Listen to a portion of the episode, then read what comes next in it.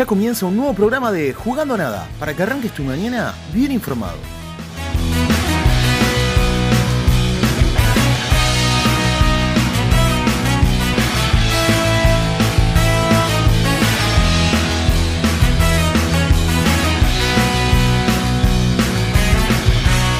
Algo la piña llovió y otro pesado cayó.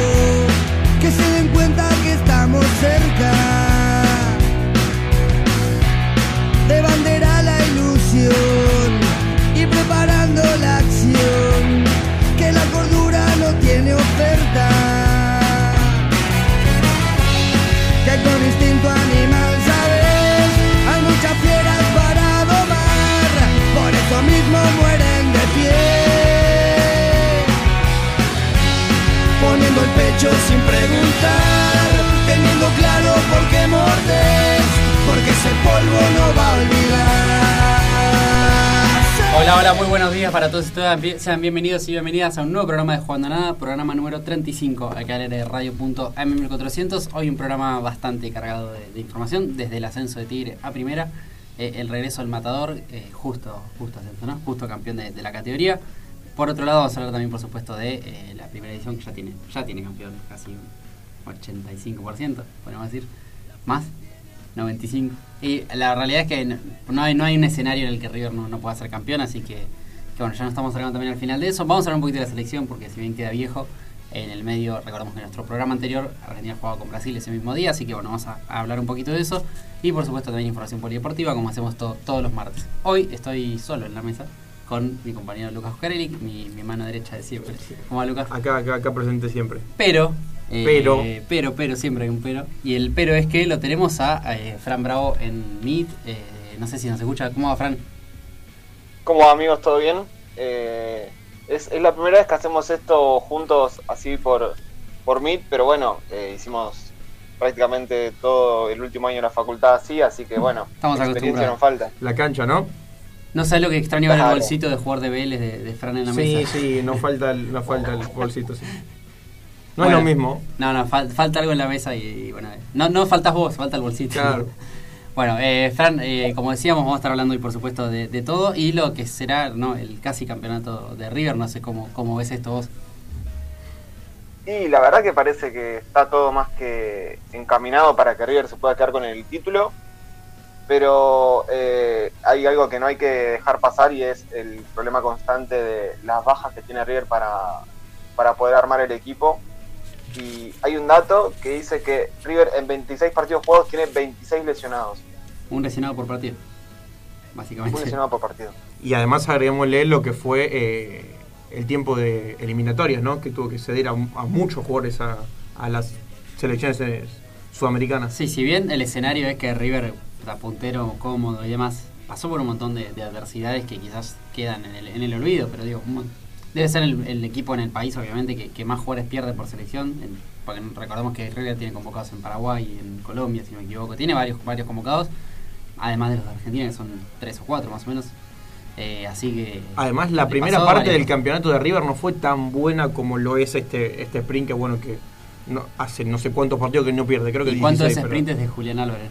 ¿Cuánto, cuánto Y los para- últimos. para? El sprint del sprint fue de Julián Álvarez. Sí, totalmente. Bueno, eh, Fran, como, como decíamos ahora, bueno, como siempre vamos a escuchar un poquito de música y cuando volvamos ya nos ponemos a hablar de, de este campeonato de River, un poquito de la selección también, de lo que fue el partido co- con, Brasil y lo que dejó la clasificación a Qatar, ¿no? Estamos a menos de un año y Vamos Argentina a ya está, poquito de Tigre también, ¿no? ya está clasificado. Y por supuesto también no, de- del cómo no. ascenso de Tigre ayer.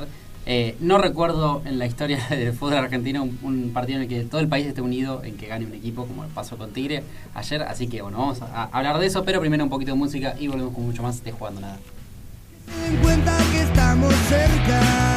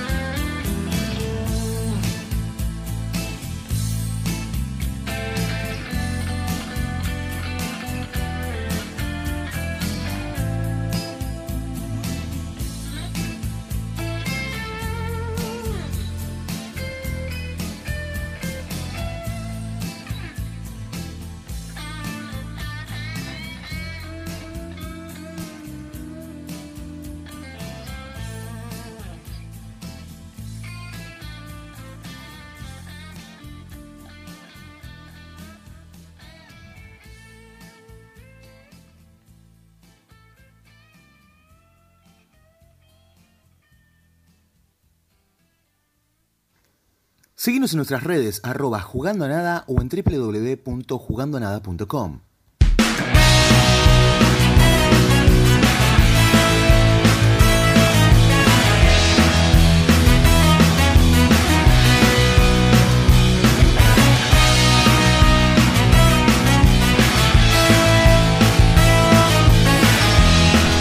Volvemos con más de Nada, es la hora 10 con 18 minutos. Eh, vamos a arrancar a hablar eh, de, la selección, ¿no? De lo que fue la, doble fecha que dejó la clasificación a Qatar.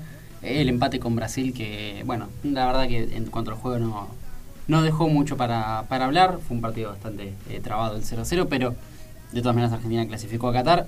Y como bien dijimos durante toda la, la etapa de eliminatorias acá, salir primero o segundo no cambia nada, lo importante es clasificar, porque la verdad que Argentina ya es cabeza de serie por el ranking FIFA, no cambia absolutamente nada salir primero o segundo. La buena más, noticia es que Argentina está en Qatar. Si no me equivoco, subió un puesto en el ranking FIFA, está quinto. Al quinto puesto, sí. Eh, ranking FIFA que podríamos repasar después para ver qué, qué hay. El ranking FIFA es, es eh, polémico, pero real. Es Porque como- no se entiende muchas veces lo- lo- los valores que, que usan. Está bien que ahora, ahora es distinto el tema del ranking FIFA. Antes cuando había amistosos era más difícil de, de elegirlo. Ahora como son todas competencias oficiales prácticamente casi no hay... ¿Hace cuánto? ¿Dos años que no habrá un amistoso? Más o menos. Y por lo menos entre. Sí. No recuerdo, que No, quizás alguno con no. algún país muy muy chiquito, pero no, no recuerdo. Amistosos como los antes que eran jornadas de fecha FIFA, eliminatorias. Lo que pasa es que, es que por lo apretado que estuvo el calendario ya era un problema hacer eliminatorias. Imagínate el amistoso, ¿no? Bueno, eh, vamos a arrancar del, par- del empate de Argentina- Argentina-Brasil. Eh, en San Juan, primer partido con aforo al 100% completo, explotó la cancha. Pero recordamos que Argentina, Con antes, algunos antes incom- de- del inicio de la pandemia, que no iba al interior a jugar. Con algunos inconvenientes en la entrada. Con la guerra de, de los Sí, Avengers, la batalla la, campal, la gente, sí, la sí. gente tratando de conseguir una entrada. Pero, pero bueno, lo importante es que Argentina jugó. Quizás era un buen regalo la victoria, ¿no? Para, para toda la gente de San Juan que fue a ver el partido. Saben que te enfrentas al rival más difícil, ¿no? De las No, y fue un partido eh, bastante trabado, bastante malo para los dos. Ninguno de los dos pareció haber querido proponer un, eh, llevarse por encima al otro. La verdad, pareció algo no, no, no austero, pero siempre pensando más en la marca que en el, en el ataque propio. Bueno, vamos a hablar con. Si lo seguimos teniendo nuestro amigo Ah, invisible. pero yo escúchame, que yo no, yo, Fran, habla porque yo no me acuerdo. Fran, te hace, una, No, no, yo los ha- escucho, hace yo un ruido cuando para que nos enteremos de que estás todavía. Tosé de vez en cuando. Hago, cuando, cuando ustedes escuchen un... Ahí puedo hablar. Perfecto, dale. Dale, dale. Bueno, eh, Fran, ¿cómo, ¿cómo viste el partido vos? Te hacemos una nota. Y la verdad que eh, en los papeles, eh, la verdad que era un partido eh, así como el desarrollo como se dio, ¿no? Eh, un partido en el cual ninguno iba a, sobresaltar mucho de, con respecto al otro. Y bueno, yo creo que el empate eh, a la selección le sirve. Y bueno, como dijiste vos, Lucas, el objetivo es estar adentro de Qatar. Y bueno, por suerte, la derrota de Chile nos dejó adentro. Casi hasta poético, ¿no? Que Chile haya sido el que le dio el paso a Argentina a, a ir a Qatar. Igualmente, si no era esta fecha, iba a ser la siguiente, la clasificación. No, ya, ya estaba ahí a un punto Argentina de ir, así que. Lo importante es que ya se llega al- a la recta. Recordemos que quedan cinco fechas todavía, más Sí. el partido con Brasil pendiente. Es más, yo creo que lo más fuerte de la fecha de eliminatoria fue la, eh, la, eh, que el maestro Tavares no va a estar más Sí, al mando de la selección uruguaya. Desde el 89. si No, él tuvo, tuvo un paso Tuvo- corto. Lo, repasamos el pasado. tuvo un paso corto desde, creo que desde, desde el 88 hasta el 90 o una cosa así. Y después asumió en el 2005 hasta, hasta bueno, hasta hoy. Habría que ver qué pasó desde la que llegó Tavares No, Uruguay hasta no, hoy, ¿no? pasó, pasó muchas cosas. Debutaron en, en la selección uruguaya 147 futbolistas en todo el paso de Tavares. O sea, Tavares hizo debutar en la selección a 147 jugadores. Es un montón. Es que estoy seguro que, eh, que a todo el plantel actual lo hizo debutar Tavares, porque no, no, no a todo, porque no dan los tiempos. Eh, sí, básicamente la, la historia del Uruguay como la conocemos hoy en día fue gran parte. Es que por él, ¿no? nosotros mm, eh, no tenemos tanto registro de un Uruguay sin Tavares. Prácticamente nada. No, porque bueno, después está obviamente el Mundial del 1930 donde Uruguay sale campeón, pero bueno, prácticamente la pelota era cuadrada. No, no, no, claro, pero eh, nosotros eh, nunca vimos a Uruguay sin Tavares. No, no. Bien. eh, es la- como, va a ser raro. la digo. historia actual de Uruguay es con Tavares. Eh, lo mismo va a pasar cuando bueno la camada actual de- deje de estar, ¿no? El caso de Muslera en el arco, de, de Suárez, de, de Cavani, Godín, Cavani. Godín. Cuando ellos dejen de estar, eh, bueno, ahí va, va a cambiar un poco todo. Pero bueno, volvi- volviendo a Argentina. Josema, que- que tiene 26 años. que nos sorprendimos, no lo podíamos creer el otro día. Qué importante es para Argentina a cinco fechas de que, o a seis, de, veremos qué pasa en ese partido, Sí, a cinco, a A cinco. 5, podríamos decir, a 5 partidos por lo menos, eh, que Argentina esté clasificada. Esto va a permitir que varios jugadores empiecen a, a tener más minutos. También que es importante se- seguir aceitando la, la base ¿no? de, de lo que ya está, pero bueno, para empezar Sí, a pero nombres, ¿no? lo que pasa es que tampoco hay mucho más que aceitar. Eh, hay ¿Será el momento de Oh, Guti y Martínez Oh, jugando juntos? Y eso, yo no lo, eso es lo que te digo, lo veo muy improbable por, por Ayer con 23 Por años. Martínez cumplió más de 100 partidos en el Ajax. Marca que no todos llegan tan fácil y bueno, Lisandro Martínez con 23 años ya lo consiguió. no, eh, no solo por la cantidad de partidos, sino por el nivel de los partidos. Bueno, hoy en día él es titular y Sí. el suplente está haciendo Telefico. El otro día ni, último partido ni concentró prácticamente. Eh, Eh, así que está yo- bien asentado en eso. Sí, sí, sí. Eh, yo creo que hay muchos titulares que salen de, de memoria totalmente ya. Eh, el lateral derecho es una, eh, una, un puesto que no por un tema de rival más que de bajo rendimiento, porque los dos están jugando muy bien. Yo creo que el 5 no está en duda, yo creo que Paredes si está juega. Y el tercer delantero, eh, si es Di María, Nico González. Pero Todo parece ser que es Nico González, pero, pero, pero después- los otros ocho están, están confirmados ya. Eso tiene importante Argentina, que el- los que vos tenés una base de 11 titular y los que entran, que son por ejemplo, pongamos a Nico González como titular, eh, tenemos Joaquín Correa, Di María, Di María, Papu Joaquín Gómez, Correa, eh, Ángel Correa, Lisandro Papu Martínez. Gómez, todos, todos ellos para esa posición, digo, ¿no? Guido- ah, ah, para, ah, para para la posición de, de Nico- del la- del tercer delantero, que es la que más en duda Bueno, está. Todos uh, están en un buen momento y todos cuando entran rinden. Julián Álvarez eh, Julián Álvarez, bueno, habrá que está ver si logra sumando cada vez más minutos en la selección. Eh, ¿Lo tenemos a Fran todavía? Tosé, Fran, hace un ruido. Un Julián Álvarez que no fue aprobado por Fran en un, eh, en un principio. Tenemos un mensaje de, Fran, en, vamos a buscar la fecha, donde puso es malardo. Eh, ahora vamos a buscar la fecha, pero bueno, estamos prendiendo fuego, Fran, perdón. Eh, a ver, hay que en el recuerdo de, de cuando en River jugaba de 8, eh, la verdad que Julián no destacaba como destaca ahora. La, la- la verdad que su posición es 9. ¿Te parece que no destacaba mucho? 18 de septiembre de 2020. Julián es malardo. Atrás de un mensaje mío que yo le estoy diciendo que es bueno. Que de acá al mundial lleve siempre a Julián Álvarez. Ese, Ese, ese fue tu mensaje. Ese fue mi mensaje. Ese fue el mensaje, bueno, un visionario. Un visionario. Eh, un visionario, sí, sí, sí. Bueno, hoy en día Julián Álvarez ya es, tit- es titular, ya es convocado Sí, fijo en, sí. la selección, es el jugador de fútbol argentino. Está bueno siempre. que el mejor jugador de fútbol argentino sea, sea convocado. Sí. Y está bueno, la verdad, que lo pueda sostener, porque ahora, ahora lo vamos a repasar, pero River volvió a ganar con un gol de Julián. Y el único de partido. Ahora, ahora lo vamos a repasar en, en el otro bloque. Pero qué, qué distinto es para nuestra generación a ver, ver, ver la selección así, ¿no? Estamos acostumbrados a. Y nunca algo tan armado, la verdad que no. No, no, estamos acostumbrados a que dirigencialmente esté todo mal. Y eso, si está mal, está más mal ahí, también vas a estar mal en, en lo futbolístico también, ¿no? Eh, estamos acostumbrados a que todo esté mal desde el Mundial 2018, es la gran prueba de, de eso, ¿no? El Mundial de, de Rusia, donde había desde una supuesta piña de Mascherano a Pavón, no sé si recordamos eso, Sí, había borrado eso de mi cabeza, pero es verdad. a que Messi armaba el equipo, a l- las peleas entre San Paolo y Vegas. Estamos, eso, todo eso vivimos en un mes de Mundial. Desde que Argentina perdió la final del mundo del 2014 hasta, eh, hasta que quedó eliminada en Rusia, el clima de esa selección fue horrible. de- con, En el medio dos finales jugadas. Sí, eh, con eh, una selección que jugaba, bien con el Tata Martínez. alimentando más esta, esta mala energía ¿no? que había con el público. Eh, los jugadores venían, que en esa época Messi fue silbado. venían para que los insulten los jugadores, Sí, sí, sí. nada más. Y bueno, eh, ahora hubo un cambio totalmente radical. ¿no? Ahora es todo completamente eh, diferente. Eh, estamos a menos de un año de otro mundial y estoy seguro que de los tres que estamos acá ninguno superó la final de 2014 todavía. Y, y más que superar, sí, te da como... como Todavía pensamos en lo cerquita que pasó No, el Messi. Eh, era la gran oportunidad, pero bueno, ahora todo parece ser que, que va- que Argentina está encaminada y por lo menos a pelearlo, ¿no? Eh, va como candidata tranquilamente. Eh, que si bien lo, por historia lo es siempre. ¿Sabes lo que me pasó con esa final a mí? A mí me, lo hubiera, o sea, me hubiera gustado que, me- que lo gane Klose el partido. No, No, Eh, que- desapareció de que lo gane Schweinsteiger con un golazo, ¿no? algo así, ¿entendés? Que, que, que alguien así me gane la final, pero Gotze, Götze entrando del banco con un pase de Schurle. No, no, no. que ya no juega más Gotze casi. Está en el PSV. Está en el sí, sí. Pero bueno, en medio se retiró un No, no, por eso, por eso. Eh, normalmente cuando un jugador hace un gol en una final del mundial, después todo ese- todos son éxitos. En el caso de Goste fue todo lo contrario. Solo, solo le arruinó la, la vida a muchos argentinos Mm. en ese momento. Incluso el mismo Müller eh, declaró en una entrevista con F360, si mal no recuerdo, de que Argentina estuvo mucho más cerca de ganar el Mundial que Alemania. Es que lo hablamos acá unas cuantas veces. El mejor partido de Argentina en el mundial es con Alemania, en la final. Y yo creo que. A- déjame repasar. Sí, porque. Va a tener con- Bosnia, Irán y Nigeria. eh, no, contra Irán descartado. Irán fue un partido muy feo. Bosnia recuerda también un mal partido. Bosnia fue un partido con- con en contra. Bosnia fue un partido que Argentina empezó con línea de 5, no le fue muy bien y en el entretiempo cambió a la línea de 4 Sí. y mejoró muchísimo. Después Irán descartado. Nigeria, bueno. Nigeria fue un partido raro, Nigeria sí. Gol de tiro libre Messi, gol de con la rodilla de rojo. Eh, Eh, y otro eh, gol de Messi. Después tenemos Suiza. Suiza, Que gana en el alargue.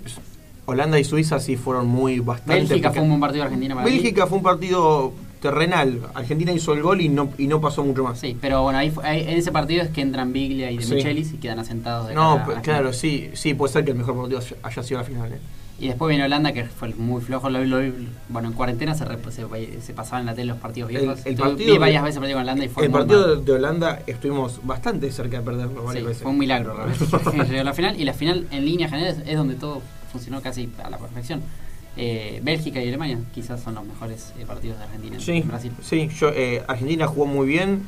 Messi tuvo un partido. De- que teniendo a Bosnia y Irán previamente, tu mejor partido sea con el mejor de. Messi tuvo un partido de 8 puntos ese día. Sí. Me acuerdo que. Qué lindo hubiera sido ese gol, ¿no? creo que el primer tiempo de la Bessi fue una cosa así como el, como el partido de, de Paul contra Brasil en la final de la Copa América. que Que, sale y entra Agüero. que sale, sí, pero que había jugado un disparate la Bessi. Sí, en ese mundial aparecieron jugadores que nadie tenía en cuenta. Eh, digo, no aparecieron que nadie los conocía, sino que aparecieron que nadie esperaba que rindan así. El caso de la Bessi, de Michelis, eh, Biglia. Eh, recordemos que antes eran titulares Fede Fernández y Gago, y Gago. en esas posiciones. Eh, que quedó. Igual todavía ves la lista y decís, había jugadores que. Basanta, Campañaro, Bueno, mismo Palacio que. que- Palacio, bueno, Orión, eh, Augusto Fernández que no jugó ni Bueno, ahí, ahí vemos el tema de los arqueros. Los, los arqueros eran eh, Chiquito Romero, Andújar, y Orión. El nivel actual es, Hoy está un poco más elevado. Marchesín, Muso. Si querés Walter Benítez, aunque no vaya. Si querés lo No, tenés ahí. no, pero yo creo que ya con Dibu y Muso ya, ya hay un nivel ar- eh, bastante arriba de arquero. Un Armani que de todas maneras está en un buen, un buen momento. Eh, sí, tenés cinco arqueros que están, la verdad que cualquiera puede ser titular realmente. Sí. No todos van a ser el Dibu, pero eh, pueden ser Dibu no solo. Eh, En, no, aquel, en aquel mundial, el, el único jugador de fútbol local fue Maxi Rodríguez. ¿Ya Y jugaba, ya estaba en Newell's Maxi Rodríguez en 2014? mm, me parece que sí. Sí, me- que- que- creo que sí. A ver, vamos a repasar la, la lista, pero entiendo que sí. Porque, Porque no- estamos acostumbrados a una selección ahora en la cual eh, el fútbol local tiene mucha participación. Y por la memoria que tengo yo de aquella lista para el mundial, eh, creo que había como mucho dos o tres jugadores y mira, fútbol local. Andújar y, Ori- y Orión, Se habían quedado afuera, en, para Mundial se hace primero una lista y después la otra. sí. Se habían quedado afuera Mercado, Lisandro López, hoy, hoy en Boca, Otamendi, Rinaudo, Vanega, José Sosa y Franco Di Santo. La lista definitiva te- tuvimos Chiquito Romero, Garay. eh, no, en Boca estaba Gago, ahí tenemos Ah, el fútbol sí. local. Ah. Eh, ¿Qué más? Maxi Rodríguez News, Orión en Boca. Y sí, ellos dos, esos tres nomás. Andújar estaba en el Napoli. Andújar estaban, lo repasamos en Sí, es verdad. Estaba en Napoli, Zabaleta en Manchester City, sí, ellos tres. Maxi en Newell's, Orión y Gago en Boca. Y hoy en día no hay tan... Lo que pasa es que hoy en día hay mucho ex River Que, hace un año estaban que hace un año estaba en Montiel River hace y- dos meses estaba en River. No, mucho. Montiel, PSL, Martínez Cuarta, eh, bueno, Guido Rodríguez, si. Julián también. Álvarez, Julián Álvarez, bueno, hoy en Mm. River, pero. Ezequiel Eh, Palacios, hay muchos jugadores que, Sí, sí, que, que son estaban que- en River. en, en nuestra cabeza están en el fútbol local, no son jugadores de fútbol local, pero la realidad es que el único es Julián Álvarez y bueno, Armani, si, si querés, pero hoy en día yo no yo- Hasta si querés Andrada, decirlo de una manera, hoy está en Monterrey y fue convocado la, la última vez, pero bueno, el, el arquero de Tigre también. El arquero de Tigre, bueno, sí. Bueno, igual esta lista fue Esta última buena. convocatoria con, con muchos chicos no es eh, algo para tener en cuenta, ¿no? Esta- es para más hacerlos... eh, No, pues pensemos que la- los chicos de la sub-20 no van a tener competencia de acá un año prácticamente porque no hay. eh, entonces fueron para eso, más que nada, para que puedan tener un poco más No, de y ¿Qué, au- qué mes igual para el arquero de Tigre? Aunque no parece- y, y entrenó con Messi. eh, aunque no parezca, tener así una convocatoria, agregar roce, eh, sirve muchísimo porque ya, ya les mostrás lo que es. Porque no fue para un amistoso, fue para una doble fecha eliminatoria. Con eh. Brasil. Es un partido eh, Con Brasil y con Uruguay, donde. normal, por decirlo así, claro. Entonces creo que Julián, después de su primer convocatoria, eh, empezó a tener este nivel y el Changuito Ceballos, el jugador de Boca, después de su primera convocatoria, en el primer partido de reserva, hace tres goles. O sea, es un plus bastante extra que te da la selección. Y pensemos que hace un tiempo, bueno, eso, eso también es algo que nuestra generación tampoco estaba tan acostumbrada a ver, que los clubes se negaban a ceder jugadores a la, a la selección. Eh, era un, un pecado que, que te convoquen a un jugador de tu equipo. Normalmente igual pasaba muchas veces que volvían lesionados. Sí. eh, recuerdo varios casos de jugadores que volvían a la, la selección lesionados, rotura de ligamentos, seis meses afuera. Pero bueno, eh, la selección es la selección. No, y además con todo, eh, con todo esto que pasó por la pandemia de tener que prestarlos por tres fechas, volver y tener que hacer cuarentena, que Bueno, el caso de, perderlos en un montón de tiempo los Por más jugadores. que acá se decía, bueno, eh, no, no nos quieren ser los jugadores, en el caso de fútbol inglés, por ejemplo, también había que entender a los clubes, digo, ellos son los que le pagan el sueldo a los jugadores y no lo pueden perder por un mes porque tiene, Dibu Martínez tiene que atajar contra Bolivia. Eh, Además también- era realmente un mes, porque eran tres partidos y 15 días de y 15 días cuarentena. de cuarentena. Eh, Entonces, más después por mucho- punto. Es, de hecho, ellos... no- eh, estuvo bueno eso que hicieron de pactar dos partidos, tener que volver. El tema fue lo de Brasil, que fue un lío Sí. después, ¿no? Pero No tenía bueno, el Cuti vino para no jugar esa, esa fecha porque la idea era jugar con Brasil y nada más, porque el anterior estaba suspendido. Jugó Claro. seis minutos con Brasil y se tuvo que volver. Eh, pero, pero sí, te- tuvo sentido eso. digo, No, no tenía sentido que Dibu se pierda de jugar con el Aston Villa por la liga para atajar contra Bolivia. No. Eh, o sea, sí para, bueno, que se queda siga aceitándose la base, ¿no? Pero la verdad que también hay que entender el lado de los clubes. Además, eh, alguien como lo que es el Dibu eh, para Argentina también es importante. Por eso creo que entre las dos partes se hicieron bastante bien las cosas. Salvo por el que entró a la cancha e interrumpió el partido. No. que, qué importante sería que haya un buen, una buena decisión ¿no? en base a eso para, para marcar el precedente, porque si no va a quedar el recuerdo de, bueno, entra un tipo a la cancha y te corta el partido. Va a ser eso. Pero lo que hablamos siempre es que eh, si el rival o el que Si entraba hubiera era sido de- otro, la verdad, yo Perú, creo- ese partido suspendido. se Yo creo que, que hasta, hasta, hasta lo hubieran descalificado del Mundial si hubiera pasado eso. Lo que pasa es que, bueno, Brasil es Brasil, es bastante importante, en, no, so- no solo en la Conmebol, sino que en el mundo. Entonces, eh, bueno, vas Bueno. a romper todo si le seguís dando. Vamos a ver el ranking FIFA como que estamos hablando. Eh, que lo tiene puntero a Bélgica en el ranking FIFA. Bueno, todo esto será en cabeza de serie en, la, en el Mundial, si no me equivoco, ¿no? Sí, los ocho primeros. los ocho me primeros.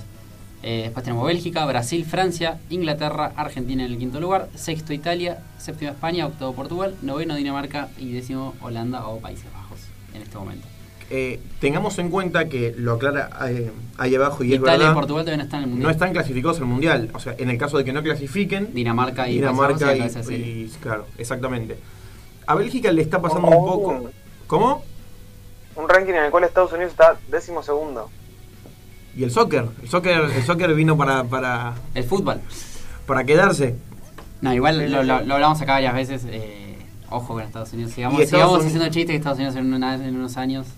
Estados Unidos y China por ahí son los dos que, que de a poquito empiezan a. Sobre todo Estados Unidos porque está teniendo muchos nombres en Sí. Europa. eh, que obviamente potencia todo, ¿no? Pero eh, bueno, volviendo, volviendo a, lo, a lo que estamos hablando, Argentina en el quinto lugar subió gracias a, a esta fecha.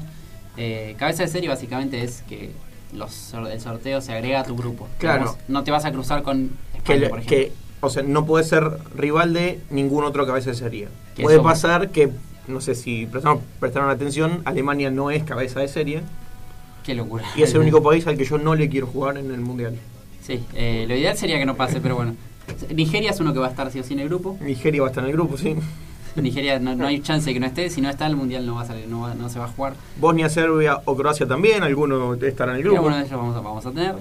A Bélgica le está pasando un poco lo que le pasó a Argentina cuando perdió la final, que, que está primero en el ranking FIFA. Recordemos que Argentina estuvo primero durante dos o tres Sí, años, sí, sí. Eh, todos los años de Copa América. con todo esto, eh, con todas las finales. Y hoy donde está todo bien está quinta. Eh, pero gana muchos partidos, pero, pero no puede coronar nada. Eh, volviendo un poquito a los grupos, ya para ir cerrando el tema selección. En 2010, Argentina compartió grupo con Corea del Sur, Grecia 2010. y Nigeria. Nigeria seguro. Nigeria, Grecia con el gol de Palermo. y Corea del Sur que gana 4-1, 3 de Wayne, recuerdo.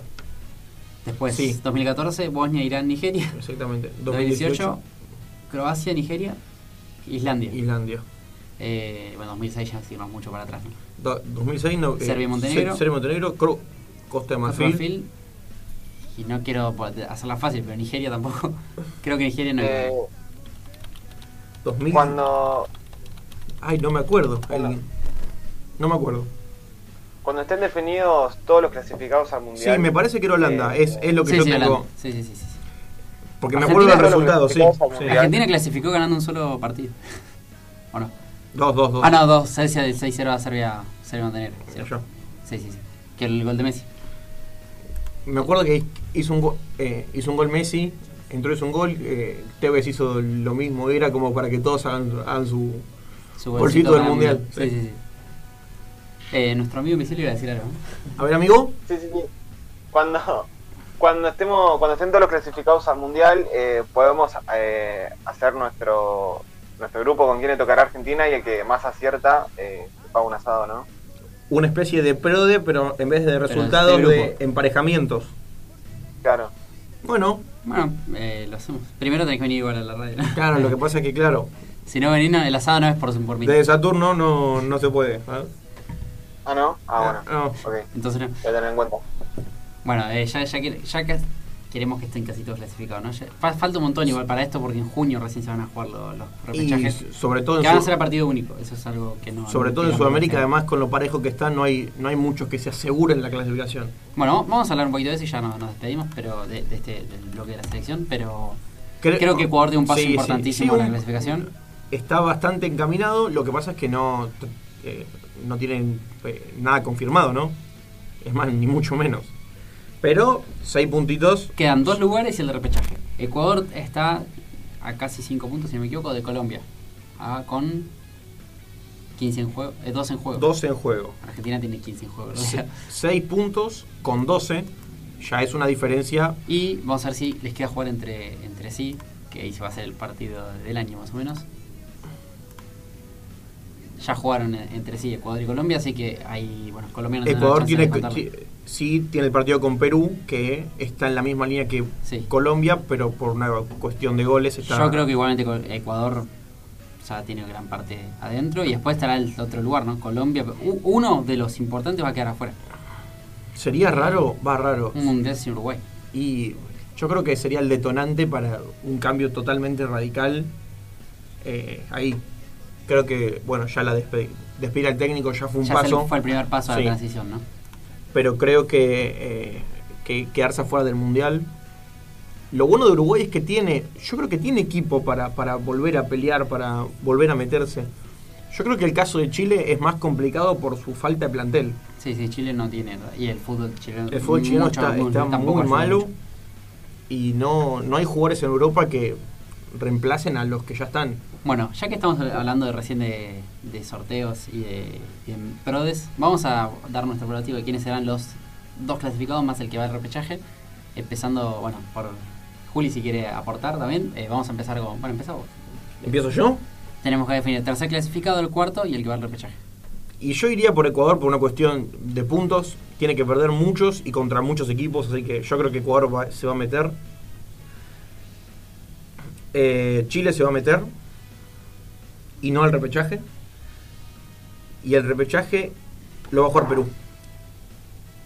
Yo creo que.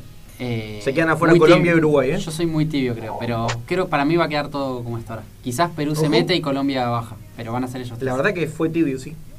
La verdad Y, que sí. la- estamos La- hablando justamente, venimos diciendo que- Chile y Uruguay no tienen nada. Bueno, No. quizás Uruguay sí, pero eh, yo creo que Perú puede tiene un equipo también y técnico para sostener la presión de aguantar un- dos o tres partidos más con, con esta diferencia. Yo lo que le veo a Chile es gan o sea, Que le pongo la- fichas la- si tiene, o sea, si, eh, de ganar cuando tiene que ganar. Chile tiene que jugar con Argentina todavía, con Bolivia, en La Paz. Ojo Bolivia, digo. Chile tiene que ¿Usted jugar con-? Ah, Chile, no, Chile, claro, Chile está en las últimas. Tiene que jugar con Argentina, Bolivia, Con La Paz, Argentina y Brasil, y quién más. y Uruguay. Uruguay, bueno. que puede ser el partido de la muerte, ¿sabes? si llega así a esta fecha. Nada, no es imposible. Igual me la jugué mal, ¿eh? Pero bueno, yo voy- va- vamos con Chile. Bueno, vamos con Fran y después cerramos con el aporte de Juli. Eh, yo creo que clasifican directo Ecuador y Colombia y al repechaje va Uruguay. No puede faltar, ¿no? El repechaje Uruguay, No. el clásico. Eh, lo hablamos ya el otro día, la, El- la cantidad de repechajes que jugó Uruguay, el, clásico con cada, Jordania, Australia. el clásico cada cuatro años con Nueva Zelanda. Tiene que- tiene que parecer- el- es el Mundial de Uruguay, sí, cada cuatro años. Bueno, eh, Juli, si querés hacer tu, tu apa- A ver, vamos, vamos a ver eso. Uruguay tiene Paraguay de visitante. Local de Venezuela. Local de Venezuela, local de Perú y el Y último con con, Ecu- Chile. con- con Con Chile. Chile. Y tiene en la, en la primera tiene- Perú tiene que jugar con Paraguay, Y al lado del de Chile Uruguay de es un visitante. trámite, es un trámite. Ecuador y Colombia distante. Juega con rivales directos, pero todo. Eh, Estoy para que se juegue la clasificación en el último partido entre Uruguay y Chile. Y sería sí, picantísimo, sería- la verdad. Sería un atractivo más para las eliminatorias que ya están medio, para los argentinos que ya están medio Claro, consumadas. ya. sobre todo para los argentinos, porque por suerte a Argentina le fue bastante bien. Y Ojo eh, a Bolivia igual. En el caso de que nos den los tres puntos, quedaríamos a tres puntos de Brasil. Y sería interesante remontar y, y salir primero. ¿no? Digo, por más que no cambia nada, eh, decirle a Brasil, te gané, en el mismo año ganaste, le, gané la Copa América y te saqué la punta de las eliminatorias. Lo que sí, eh, Brasil sigue siendo un dominador de eliminatorias, no solo de ahora, sino de, de siempre. Es una locura. Eh, 11 victorias y, y 2 empates en Cuatro, 13 go- partidos. cuatro goles en 14 partidos le hicieron. Le hicieron 4 goles en 14 partidos, hizo, 23, no, hizo 27 goles en 13 partidos. eh, y, Bueno, a ver, pará. y no perdió nunca un Importante. partido local. Dijimos cuatro goles, que solo hicieron cuatro goles como el Gran Dato y Argentina le hicieron seis. Tampoco es tanta. No, no, lo que pasa es que lo de Brasil no es en esta eliminatoria nada No, más, sino siempre. sino es siempre, cada vez que juega eliminatorias, eh, completamente dominador de todos. Sí, pero además después, bueno, cuando le toca ir a... Bueno, ¿Hace cuánto que no es protagonista Brasil? de- un mundial. un- no, 2014 no es protagonista No, no, semifinal y no, no, no, no, pero no es protagonista ni por casualidad. en Copas 2014. Américas, bueno, sacando 2019, después eh, las dos de Chile, después post-mundial, no recuerdo que haya llegado ni a semifinal. No, no, no, no. En Chile y Estados Unidos. No, eh, 2019 Es fue una copa con mucha polémica donde llega con después de ganar Argentina. es verdad que no tiene. Sí, la de 2019, pero. Que la gana, pero bueno, llega. la- no, pero sí, pero no, es- no de es hecho, lo hay, mismo. hay una polémica también con, en la final con Perú. eh, no, no fue bien tampoco. Sobre todo en mundiales. No es protagonista en un mundial desde hace mucho, Brasil. Eh, creo que no, 2002. Pues 2006 no recuerdo que lo haya peleado tampoco. 2010 ni cerca. 2014 ni hablar. Y 2018 queda fuera también en cuartos, si no me equivoco. Sí.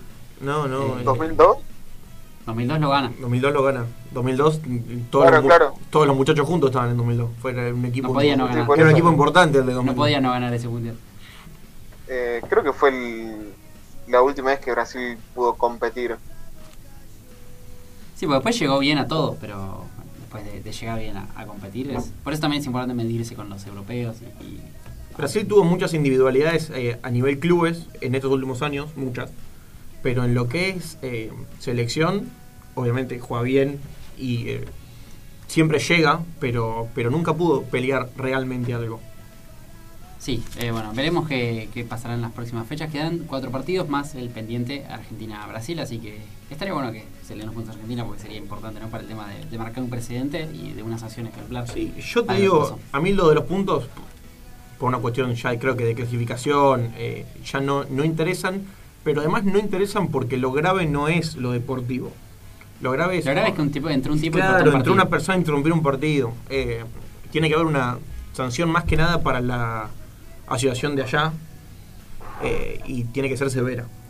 Totalmente. Bueno, eh, vamos a cerrar ahora lo que es selección, vamos a escuchar un poquito de música y cuando volvamos seguimos con mucho más de Nada.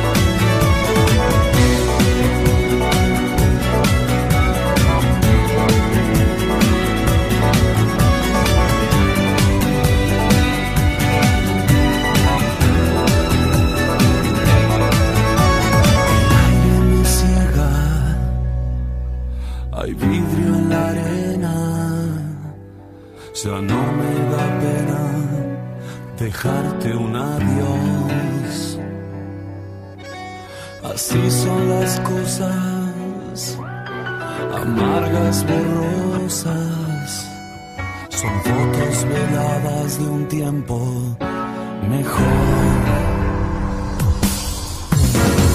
Con los ojos no te veo, sé que sé,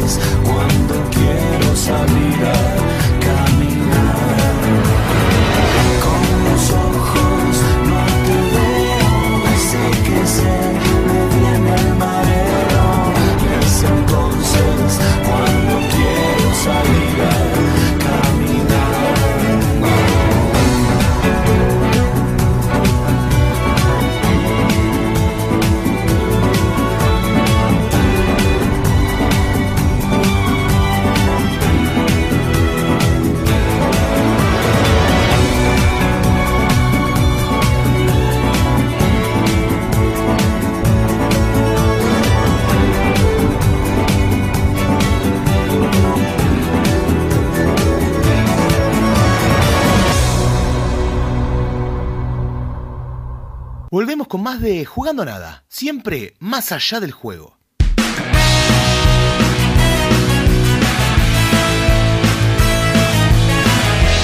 Volvemos con más de Jugando Nada, es la hora 10 con 51 minutos, ya nos acercamos al cierre de esta primera hora de Jugando Nada acá en de radio.am1400. Ahora este bloque va a ser más polideportivo, vamos a hablar un poquito de eh, lo que fue la jornada de NBA en el día de ayer, un poco la selección de básquet también que tiene su primera convocatoria de- para la, la ventana de FIBA con el clasificatorio al Mundial y también a cargo de Lucas Coscarelli, un poquito de, de Fórmula 1 de lo que fue la, la carrera este fin de semana. Así que bueno, vamos a comenzar. Eh, Fran, no sé si está ahí, ¿no? nuestro compañero no sé si está ahí. Fran, ¿nos escuchás? Sí, sí, eh, me quedé pensando en, en el lindo quilombito que se armó eh, con la polémica de Lebron, ¿no? Y sobre todo, sí, por las decisiones. El golpe no pareció tan duro desde la intención de darlo, pero bueno, ya vimos todos en las imágenes eh, que fue duro en, en- en lo que es físicamente, ¿no? Bueno, vamos a arrancar ya que estamos en básquet, arranquemos con la con la NBA, eh, sobre todo la participación argentina como, como hacemos siempre. Bastante chiquita, bastante poca. Participación argentina, por decirlo de alguna manera, ¿no? Porque la verdad que no, no viene siendo un buen año para los argentinos. Cuando arrancó el año pensamos que eh, tener a tres argentinos, bueno, más el aporte de Vildosa iba a ser un montón en la NBA. Quizás hoy hasta hasta, hasta Campazo eh, Sí. retrocedió en, Creo, en la creo- creo que ahí está el, por ahí el punto más bajo, eh, no por lo mal que juegue Campazo, sino por lo que retrocedió. No, no, porque Campazo eh, siempre que entra Sí. hace las cosas bien. El problema es la consideración de- del entrenador, ¿no? De Malón, en qué lugar lo considera a Campazo. En la NBA no es, no es tanto como, bueno, en el básquet no es tanto como en el fútbol donde podés ganarte la, la, la- la consideración. Si no te están considerando el técnico es muy raro que, que te la puedas ganar, ¿no? Además es un, Campazo hace las cosas muy bien y ni así se las puede ganar. Es un deporte realmente eh, que particularmente no me gusta, es por lo que estoy un poquito alejado del básquet, es realmente estadístico, pero a un punto ya eh, sobrenatural. Se miden todas las estadísticas, eh, tus puntos, tus puntos con un compañero, sin ese compañero, con estos dos compañeros, con este técnico, sin este técnico. Sí, sí, sí, eh, sí, es muy complicado, por eso digo que no es como en el fútbol, por ejemplo. Y al y, Un jugador de de- no es considerado por el técnico, entra cinco partidos seguidos, mete cinco goles y juega bien.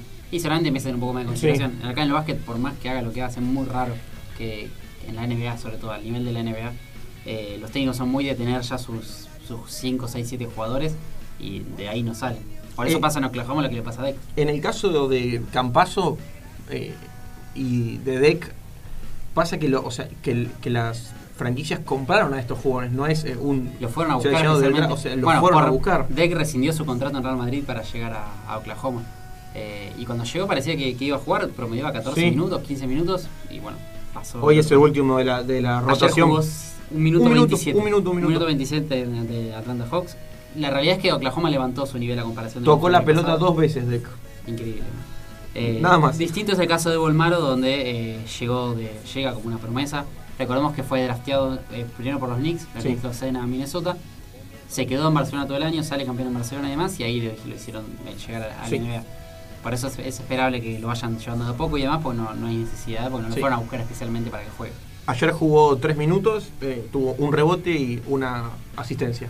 Y el caso de Campazo, que ayer no jugó, sino el domingo, si no me equivoco, fue la, jornada, en la derrota ante Phoenix Suns. Vamos a ver cómo, cómo le fue. Eh, como decíamos, ¿no? Es algo tan estadístico esto que... Fue un buen partido de Campazo. Sí, fue un buen partido. eh, 26 minutos y medio, casi... al- sí, el segundo jugador con más minutos fue. Detrás de, de Rivers, con 8 puntos, 2 asistencias y no mucho más, ¿no? Es un, es un, Es un buen partido. es un gran partido, sí. Eh, sobre todo teniendo en cuenta que fue un 126 a 97. La derrota fue una derrota bastante amplia. Sí. Eh, pero bueno, lo importante es que, que juegue un poco más. Pasamos a la forma. No, seguimos en el básquet mejor porque hay una noticia más cortita. Sí. Que es la lista de la primera la primera lista de Néstor García al frente de la selección argentina tras la salida de Oveja Hernández. Esto es para la primera ventana de FIBA ante Paraguay rumbo al Mundial, ¿no? Exactamente. Vamos a, a repasarla. Tenemos eh, a Leandro Vildoso, una lista que tiene el regreso de un histórico, ¿no? Eh, que nadie Y- se la esperaba para nada.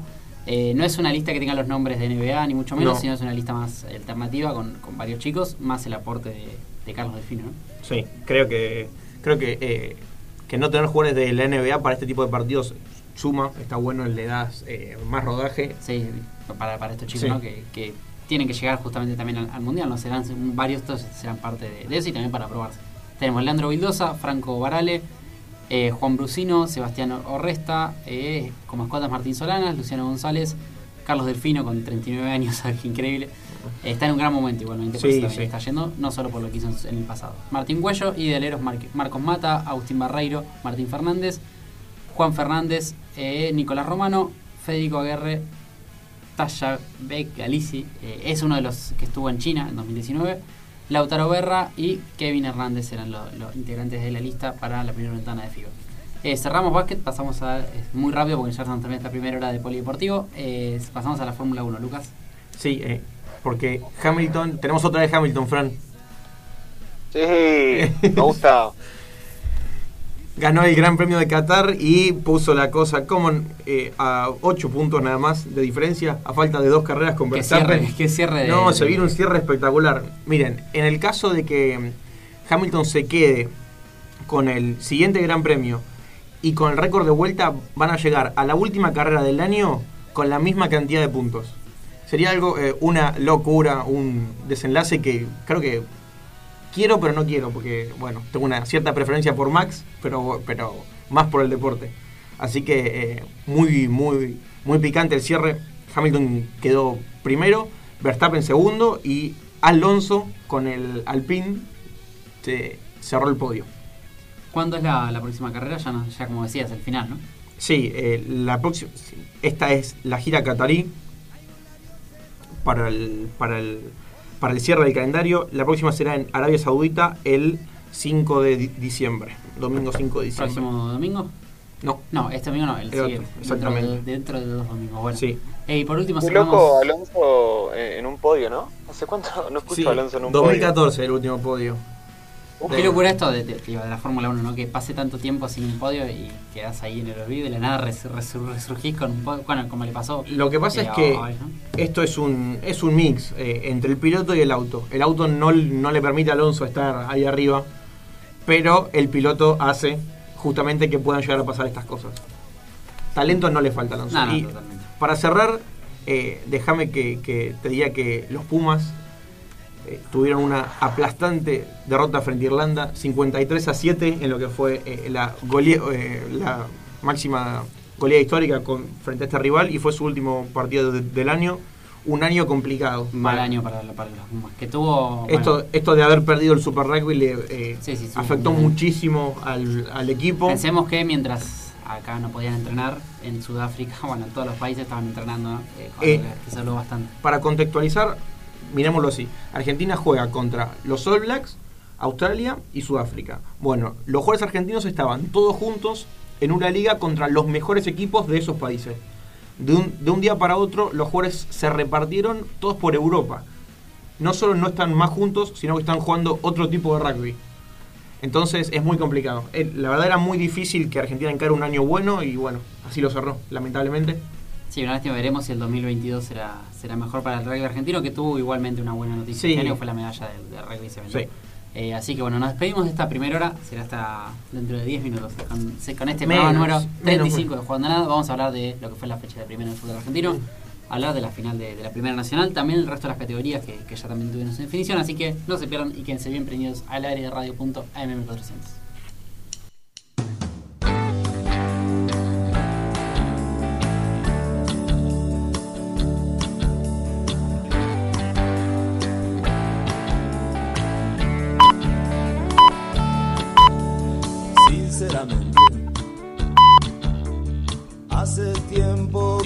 nadie espera en la vereda de enfrente, cruzando el bulevar, congelado en la frente. Aunque me beses la boca, no es suficiente. Y recordé todo especialmente el corazón, el corazón sobre todo.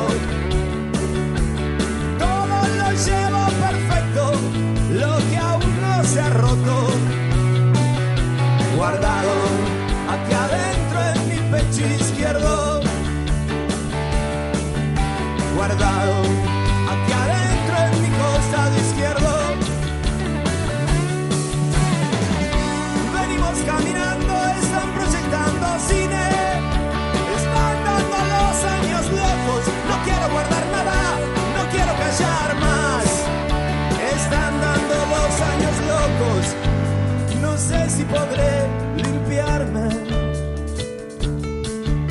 Resulta que no sé si podré curarme.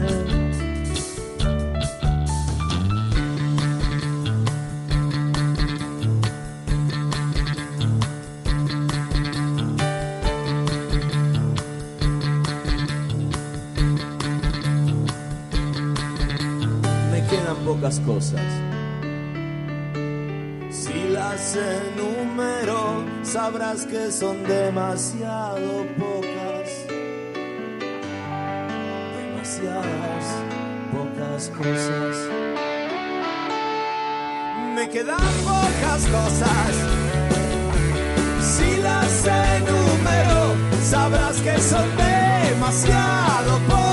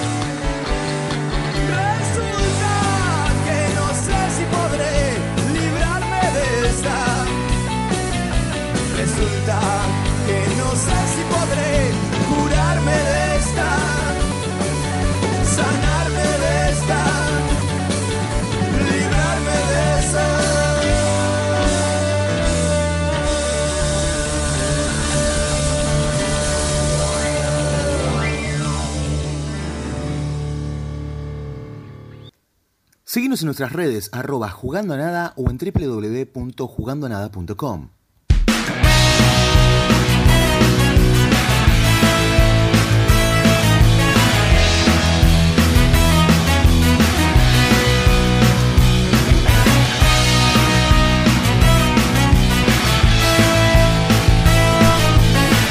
Volvemos con más de Jugando a Nada, es la hora 11 con 4 minutos.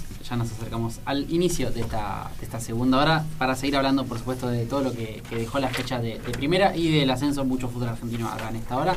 Así que no se pierdan nada, quédense bien prendidos No, hasta no. las 12. Además, particularmente son los, los dos temas más interesantes de. Sí, de sí, este esta vez sí que hay para hablar. También un poquito de fútbol europeo, Sí. hubo algunos goles argentinos que vamos a estar repasando. El regreso al gol de Lautaro Martínez, importante para también para la selección, ¿no? Que encima es con asistencia de, de Joaquín Correa. Así que bueno, vamos a hablar de eso. Pero primero vamos a arrancar eh, hablando de lo que fue la, la fecha esta de primera, los partidos y después nos vamos explayando en lo- los más importantes, ¿no? Eh, Fran, ¿vos cómo, cómo viste esta fecha? No quiero hacer que te entreviste, así que te puedes meter, Fran, cuando quieras. Bueno, lo perdimos, ¿no? No tenemos a Fran, de baja. ¿Ahí me escuchan? ¿Cómo, cómo, lo, ¿Cómo te queremos, Fran? Eh? Te quiero mucho. Estaba muteado, pero... No, sí, me. Eh, Una sola cosa se necesita para hacer radio que es no estar muteado. Y él Está bien, está- bien. está bien. No pasa nada. Te, te queremos. Eh, bueno, eh, la verdad que fue una fecha eh, llamativa porque alejó a River en la tabla, eh, lo cual parece ya estar definido el campeonato para, para el muñeco y toda la gente de River. Eh, Boca que, bueno, de a poco va recuperando un poco su fútbol, San Lorenzo que sigue sin remontar, Estudiantes que sigue mostrando buen fútbol, eh, en Racing que todavía no, Gago no se puede asentar. Eh, es una fecha que, que sigue mostrando un poco lo mismo, eh, pero que, bueno, eh, prácticamente el campeonato ya está definido. Queda por definirse quién entra a la Copa y quién no. Sí, esta fecha Eh, mostró lo que, lo que venimos diciendo acá siempre, que, Claro, que no solo que River está haciendo las cosas muy bien, sino que Talleres, que es el que le compite, no puede soportar la presión de aguantar el toro, que está perfecto. eh, digo, Talleres está haciendo un campañón. Este, sí, sí, pero digo, está a la altura de lo que se espera. No, No se esperaba que le gane a Vélez y, que, y siga peleando en el punto torneo de River. Ya está, llegó hasta acá y lo, que- lo que, lo que hay, sea, pero digo, no pudo aprovechar la oportunidad de jugar con River, no pudo aprovechar jugar con Vélez. Eh, partidos que podría haber ganado tranquilamente. tranquilamente no, digo, que les, le, le Sí, import- significado un montón para el, el lucha por el título. No los pudo aprovechar, pero digo, es un campañón de talleres. Es demasiado bueno el torneo que hizo talleres. Además creo que eh, yo creo que la tabla refleja bien la diferencia de River con no con Talleres, con todos los demás. Y que le saque más de 10 puntos Que a Boca marca un poquito. que le saque la 9 cosa. puntos al segundo es un reflejo de lo que es hoy River. Y porque- merecidamente, ¿no? Sí, porque hoy River arranca, eh, cuando arranca un partido normal, River arranca arriba. Eh, tenés esa sensación de que River le va a ganar. De que está un escalón más. Sí. Algo que no pasa con ningún otro equipo. Velocidad de juego, eh, calidad de, de cada uno de los jugadores. Creo que creo que está un pasito arriba. Bueno, repasemos de partido a partido con el campañón que está haciendo Defensa y Justicia en este último tiempo. Remontó muchísimo. Campañón, claro, remontada más que campañón. Porque Sí, sí, porque el- hasta la fecha 13 seguramente no, había no, arrancado le, no le iba tan bien. Eh, bastante, que bastante eh, mal. Pero bueno, supo remontar, está tercero ahora. Pero Sí, bueno. Yo recuerdo Defensa y Justicia en mitad de tabla para abajo. Sí, sí, acá sí. mismo dijimos que no era el Defensa y Justicia de, de- de antes. Eh, increíble cómo remontó, como a, a base de ganar, ganar, ganar y ganar se fue. Y jugar bien también, ¿no? Sobre todo. Igual hay que tener en cuenta que ahora Defensa y Justicia eh, se le va a desmantelar un poco el equipo. Y como todos los años, ¿no? Siempre Lo tienen que, campeonatos en el lo que pasa es que a mí no me disgusta tanto ese modelo de juego. Porque. Porque eh, recibe jugadores a préstamo. Pero esos jugadores vienen de equipos de buen pie. Entonces es como que arma un rejunte de jugadores no usados, de buen pie, y le saca provecho. Lo vimos en River que, eh, que muchos jugadores que estuvieron en defensa volvieron y, y estuvieron muy bien. El caso de Enzo Fernández, por ejemplo.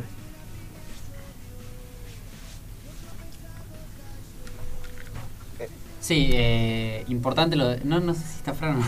Fran, Fran, está Fran. Para mí, puso- para mí se grabó. Para, Para mí, Fran se grabó antes. Eh, ap- aprieta play cuando para Yo, hablar, yo lo grabé. eh, son audios que tenemos de Fran que nos mandó ayer.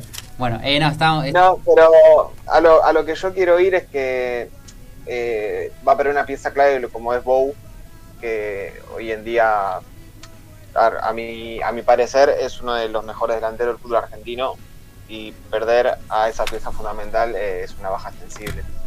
Tiene que volver a Boca, Bow, ¿no? ¿Ahora? Sí. Vamos a ver si Boca Ahora lo- a Boca tienen que volver Guanchope, Retegui y Walter Bow. Bueno, Bow mismo dijo. Bueno, viendo, a ver, viendo la diferencia de Sí. actualidad. ¿Y quién? Y Gastón Ávila, de Rosario Central. Claro, Gastón Ávila yo creo que lo van a tener en cuenta por un tema de posición. Está bien que ahí tienen, en De teoría... todas maneras, Bow, eh, mismo, va a ser una información que trascendió esta semana, es que si no es titular en Boca o no es considerado, no, no va, a volver, eso. no va a volver a ser suplente o a, o a esperar su oportunidad. Así que no digo que se pueda quedar en y justicia porque la opción de compra seguramente será bastante alta. Pero, Sí, pero en algún momento Boca va a tener que hacer algo con Bow. Yo creo que viendo las actualidades de Bow, Guanchope y eh, Retegui, creo que el caso de Retegui es que lo prestó por una cuestión de que no lo quiere tener, tener en cuenta. Eh, lo- no le fue mal en talleres, más por el nivel del equipo que por el propio. Guanchope, lo de Guanchope fue muy, muy raro, lo prestó a Estados Unidos. No eh, sabemos qué de la no vida de sabemos Guanchope. qué había Guanchope. Lo, lo último que supimos es que se juntó con Campaz una vez. Eh, Yo sí, creo que. Guanchope todavía sin volver ya está bastante claro de que no sí, va a seguir en sí, Boca. de que no va a seguir en Boca. Y el caso de Bow, vamos a ver, eh, yo creo que Bow, a ver, cualquier equipo del fútbol argentino querría a Bow, pues por su nivel actual. Creo que está bien que Vázquez está eh, con muy buena actualidad, pero Yo creo ahí quería llegar. Si no es un delantero de otro nivel, ah, exagerándolo, digo Cavani, por ejemplo. sí, sí, Vázquez tiene que ser el delantero titular en Boca. Pero por varias cuestiones. Primero, por rendimiento actual. Segundo, porque es un chico del club. Eh, qué mejor que tu 9 sea Sí. un chico del club, ¿no? Eh, y si no, es alguien que realmente le saque una diferencia de jerarquía. No, no, no habría por qué. Es lo que hablamos cuando llegó Rolón. Rolón era más que Medina, Varela y todo el mediocampo, no. Eh, porque, ¿qué De hecho, lo vimos, lo vimos Por, que por eso, no. ¿qué necesidad de traer a alguien que pueda sacarle el lugar a un chico del club que está a su nivel? No, sobre todo eh, sobre todo con las actualidades, porque eh, pasa algo similar con Advíncula, con Wenger, que ahora está bastante mejor. No sé si mejor que Advíncula, pero está mejor de lo que él fue antes. Yo creo que ah, es capaz de exagerar un poco, pero el refuerzo, el refuerzo de Boca fue Weidand y la incorporación fue Advíncula. Sí. Eh, Eh, cuando parecía que Weidand venía en el préstamo y volvía porque tenía que volver. Está bien que tengo que decir que yo también hubiera contratado a Advíncula. Sí, Me- sí, a mí me, me parece un jugadorazo Advíncula. Eh, lo que pasa es que, bueno, está, está con un muy buen presente y, y da pelea. Después creo que lo de Zambrano con Ávila, que creo que ahí va a haber una disputa también, porque Ávila viene de la eh, juega de 6. Creo que el 6 es una posición que está ocupada por Rojo y por Zambrano ahora. El caso de Zambrano es para analizar, porque no, no, yo no tengo un buen partido de Zambrano en Boca, pero lo siguen poniendo. Sí, algo le, le verán que no- nosotros no. Claro que puede ser. Le porque- ganó, no sabemos cómo la titularidad de Lisandro López. De un día para el otro dejó de ser titular López y empezó a ser el empezó a Zambrano, el, con- el que era considerado, así que raro. Pero bueno, eh, Imaginemos que, que Licha López eh, fue dejado de lado a tal punto de que se está considerando eh, entregarlo como parte de pago para eh, poder quedarse con Cardona. por Cardona creo que tiene por más de 3 millones de dólares, si no me equivoco, Boca, para, para, hacerse, para hacer la opción de compra, si no me equivoco. Claro, pasó a ser una, moneda de cambio Licha López ahora. Con lo buen central que es, porque, porque no estamos hablando No, de no, no. alguien. Eh, pero bueno, eh, veremos después cómo Sí. con que el tema de Boca. Vamos a seguir con la fecha porque si no se, se nos va el tiempo. Patronato le ganó 3 a 2 a Lanús en un partidazo. Un partidazo. Lo dio vuelta, un partidazo fue. Volvió al golpe pesán después de, de bastantes partidos. Que, que perdió igual ya su, su liderazgo, en la tabla de goleadores por Julián Álvarez y su gran momento. Pero eh, Es imposible mantener el, Es difícil. el ritmo. Pensemos que San tiene 41 años casi. Sí. Y Julián Álvarez, mm, 22, si no me equivoco. Tiene, ¿cuánto- ¿Cuántos años tiene Julián Álvarez, Franci? ¿Podés? Eh, Fíjate vos. 21, si mal no recuerdo, ¿no?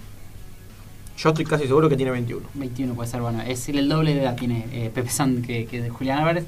Eh, Malcorra, que se adaptó muy bien a, a Lanús en este año, llegó la verdad que, que un gran refuerzo. Y después en el otro partido es Banfield 0, Aldo Civi 2, otro gol de Cauterucho. 21 para- años tiene Julián Álvarez. 21 años tiene. Eh, Aldo Civi bien con Martín Palermo, está remontando. Eh, otro gol de, de Cauterucho, pero después tenemos este triunfo con Banfield. Si no me equivoco, bueno, la derrota con Boca obviamente de esperar. No, no, no iba a ser mucho más, pero luego recuerdo, bueno, el empate con Central Córdoba. Sí, sí, tuvo una mejoría. El triunfo ante Arsenal, justamente ahí está, ahí, ahí quería llegar. Eh, perdió un solo partido que fue ante Boca, no, no le puedes decir nada. Vale. No, no, tuvo, tuvo una mejoría. Bueno, eh, seguimos con el triunfo goleada, mejor dicho, de Estudiantes 4 en Huracán, que venía bien Huracán, ¿eh? Eh, venía haciendo unos, unos buenos partidos, un buen resultado, pero la verdad que Estudiantes está teniendo un gran eh, año, ¿no? Bastante irregular, pero creo que creo que como conclusión se puede concluir que es un buen Sí, año. yo creo, creo que sí. Después, bueno, 4-1, sí. después de un buen, hablando de un buen año, eh, alguien que no está teniendo un buen año es eh, ¿Dónde está San Lorenzo? San Lorenzo, uf. A un punto del último lugar es eh, de más muy malo lo que los de San Lorenzo. Lo- le- Monarris, Monarris dijo que el objetivo es no terminar últimos en la tabla. Increíble. y ¿no? a ver, no está tan alejado de la realidad Monarris porque está último, o sea, tiene real chance de quedar último. Y Sí, sí, sí. A un punto Arsenal. Sí, creo que lo peor de todo no es solamente que no gana, sino que hay crisis por todos lados en San Lorenzo. Institucional, económica, eh, está muy difícil, no solo por este momento, sino para levantar. Y no quiero ser dramático, pero recordemos que si vuelven los promedios y San Lorenzo no puede tener una levantada clara, eh, puede pelear el descenso San Lorenzo. San Lorenzo en el promedio está décimo tercero. Sí, eh, lo que pasa es que no se le están borrando campañas anteriores. Cuando tenga esta como una de las bases, eh, si no puede eh, suplirla por una muy buena campaña, eh, la va a tener complicada. Otro año así para San Lorenzo es, Es campaña esta campaña de San Lorenzo es campaña de es descenso. prácticamente el descenso. Otro año así. Y por cómo está, no se le ve capaz de tener una gran levantada. Y es que si tuviéramos una liga eh, moderna, eh, como toda liga del mundo, Hoy San Lorenzo eh, San Lorenzo estaría yendo a la B. Y sí, sí, sí. Está bien que bueno, que para tener un- una Ni liga siquiera hay descensos. hubieran cambiado muchas cosas. ¿no? Pero- Ni siquiera hay descensos, queremos que haya descensos como en el fútbol europeo, no. Así que, qué larga que es la tabla del torneo. ¿no? Y va, Increíble. y va a ser más larga el torneo que viene porque hay 28 equipos. Es increíble, no, no, no- no termina más. Eh, pero bueno, eh, product- el producto, ¿no? El producto. No trates de entenderlo. producto. No, hay Hay con la que musiquita de. Avengers también para, No trates de. para leer la a, la parte de los Avengers vamos a llegar después, va a ser la mejor parte del año. Bueno, pasamos a Argentino 0 Godoy Crucero y Talleres, que ya hablamos, Talleres empatando Sí. 1-1 con Vélez. No buen, pudo torneo, ser. de- buen torneo de los dos, igualmente, los Sí. dos casi clasificados a Libertadores. No pudo acercarse a River y quedó a 9 puntos. Sí, se despide medio ya de la lucha por el título. Y Triunfo de Central, 3 a 1 Atlético Tucumán, que también una campaña muy pobre del decano que no se esperaba, ¿no? Venía haciendo siempre buenos torneos, o por lo menos estando ahí.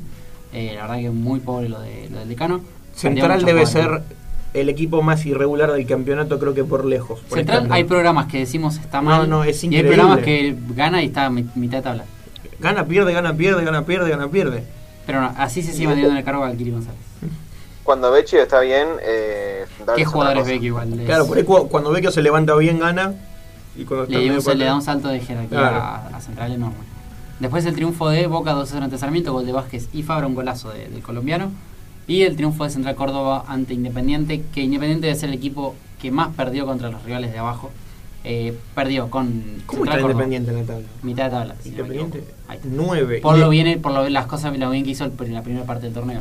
Pero Independiente perdió con News, que está en el fondo. Con eh, Central Córdoba, justamente. Le ganó a Arsenal de local, pero después eh, con Aldo Civi perdió también. Eh, o sea, dejó puntos que cualquier otro equipo los hubiera aprovechado. Independiente no los supo aprovechar y perdió. Independiente estaba puntero Llegó a estar puntero en este torneo. cuando empezó el campeonato. No, te, te- tenés que ir lejos para verlo puntero. No, no, pero para ver. Bueno, pierde con News, que está casi último. Para ver un poquito con los los rivales en los que. Perdió con. ¿Dónde estamos? Bueno, le gana Unión. De local hizo un buen torneo igualmente, Independiente. Sí, creo que creo que tuvo una muy buena primera parte. Empató con Sarmiento. De No lo estoy encontrando. local, ahí. Ah, empatan con Sarmiento de local. Partido que cualquier Me equipo. acuerdo de ese partido. Fue bastante peleado. Pierde con Aldo Civi, eh, que no venía, no ganaba hacía 8 partidos más o menos Aldo Civi, gan- le gana justamente También me acuerdo.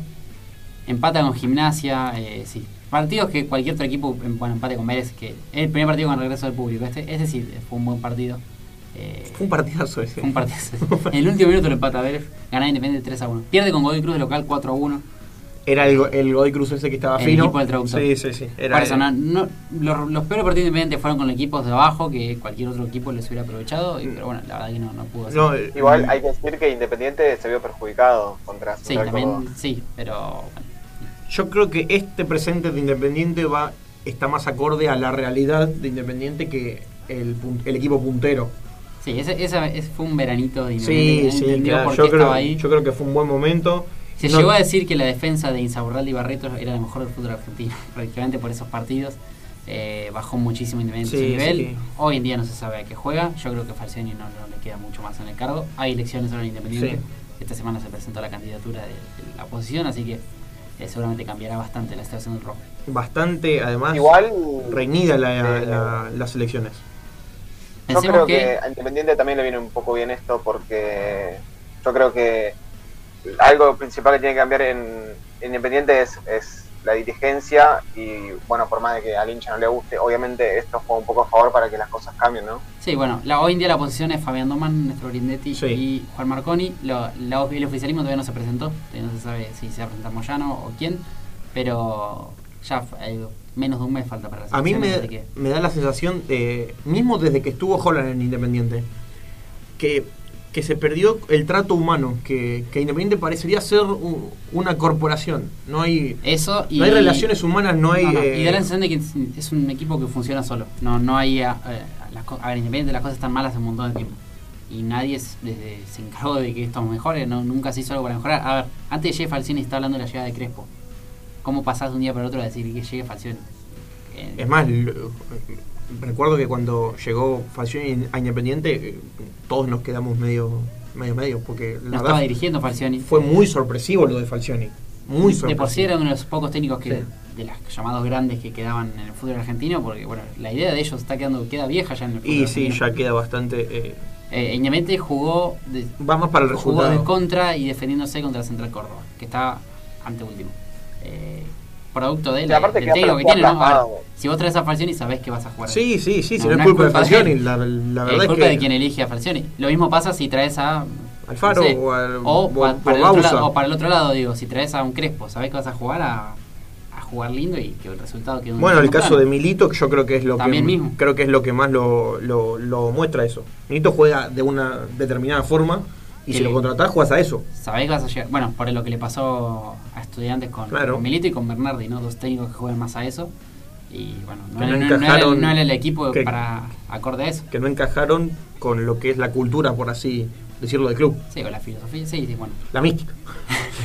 el equipo del bidón, El el pueblo, de- la, la gente de estudiantes. Bueno, pasamos a la jornada del domingo con el triunfazo de Arsenal, que si bien está último, desde la llegada de Amonte cambió un poco. Bueno, Arsenal no hacía goles prácticamente. Sí, igual ahora es, eh, renunció Damonte por Sí. una cuestión de que Pero había remontado bastante. Sí, cuando- sí, cuando- es que yo creo que Arsenal es complicado porque parecería Arsenal llegó en un momento donde bueno, donde eh, Grondona estaba respaldándolo eh, con plantel, con buenos jugadores. Creo que Arsenal tuvo, un, tuvo un, un muy buen plantel, de hecho, bueno, lo, fue repas- lo llamo, me recuerdo haberlo fue campeón, sí. Eh, Marcone, eh, Bicho Aguirre, Micha López. Licha López, justamente Campestrini. Campestrini. No sé, me no quiero olvidar nada de Papu Gómez en su momento. Claro, por, por eso digo que y ahora no solo en este campeonato, sino ya hace varios torneos que Arsenal parecería estar eh, medio A la deriva, ¿no? Sí, es- sí, muy a la deriva, muy a la Hace, deriva. bueno, ¿hace cuánto años que tiene el mismo plantel? Albertengo hace cuánto que, que está ahí. No, pero hay, hay jugadores muy grandes que, que van a préstamo, se van, vienen otros. Es, es como lo de defensa, pero sin estar organizado. Sí.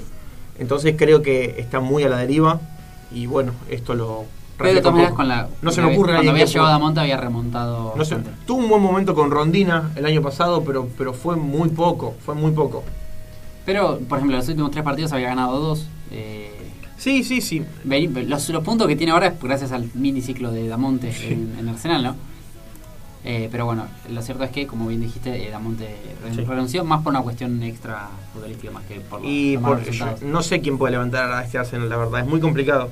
Y que San También Lorenzo tenga los mismos puntos que Arsenal eh, es, Sí. es un montón. Y también en- se entiende que Damonte no, no quiera seguir acá a- así porque pensamos que es un técnico que recién arranca su carrera y sería quemarse básicamente que le esté yendo mal en Arsenal.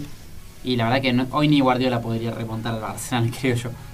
Y no, no, es muy complicado. Vamos a ver si puede eh, salir adelante o no, pero Hablando de no remontar, que, el presente de Newell's, ¿no? También, eh, que pobre, lejos de ser ese Newell's que supo llegar a ser semifinalista de Libertadores. No, no digo que quiero eso, pero por lo menos un poquito más arriba, ¿no? No solo por los resultados, sino porque Newell llegó a mostrar un juego que Siempre en los torneos locales había dos o tres equipos que jugaban bien y jugaban lindo. New Jersey siempre. una cosa así como el Independiente de Holland, que jugaba muy bien, que, Que daba gusto que, mirarlo. que te daban ganas de verlo jugar. Entonces, eh, de eso a esto, y hay, hay un cambio enorme, sí. unos problemas muy graves en cuanto a la política del club. Hay News que si también tienes tantos problemas allá arriba en lo futbolístico también vas Y recordemos, Eh, bueno, hoy, hoy en día, eh, en estas últimas semanas, la confrontación Newell Central en Rosario, con todos los ataques a, a las sedes y esas cosas, te digo, sí, sí, fue, la verdad no, está muy complicado todo está, en Rosario, está pero complicado.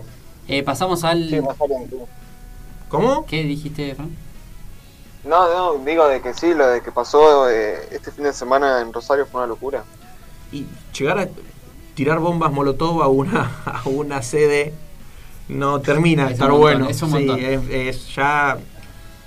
Yo creo que ya el propio hincha, el propio hincha tendría que hacer, sí, pero ya, ya el, el hincha se tendría que plantear si, si quiere eso. No vivo en Rosario, no sé cómo estará la situación real ahí, el día a día, ¿no? Pero, pero ya, ya esto no puede pasar. No, No es algo deportivo, no es un clásico deportivo esto ya, ya es, ya es otra cosa. y es algo bastante grave. El empleado de seguridad no se quemó de milagro en ese ataque. Es, Pobre el que le toque ser es, es, es una locura. Pero bueno, dejamos de lado eh, el La mal locura. presente de Newell's y seguimos hablando de mal presente porque Racing volvió a perder esta vez con Colón. Eh, se nota una gran mejoría igualmente Sí, en el sí. juego, se nota la mano de Gao, se nota que, que hay alguien que está trabajando, no como pasaba antes. Lo que propone Racing se nota, Eh, se nota mucho. se dará cuando cambie el equipo y lleguen otros nombres. Y está bien, yo creo que darle un mercado de pases a Gago, eh, Sí. yo creo que es positivo. Yo creo que cuando llega un técnico nuevo siempre se merece tener su mercado de pases. Y ahí después ver, ver- ver- Totalmente de, de acuerdo. Si bien Pensemos que se está hablando ya de que Licha López y Stanich no seguirían en Racing. Son hoy dos jugadores que son, si bien Stanich no está jugando, son dos jugadores que mandan en el vestuario. Y sí. Eh, se está hablando de que no continuarían. Eh, Licha cada vez más está jugando.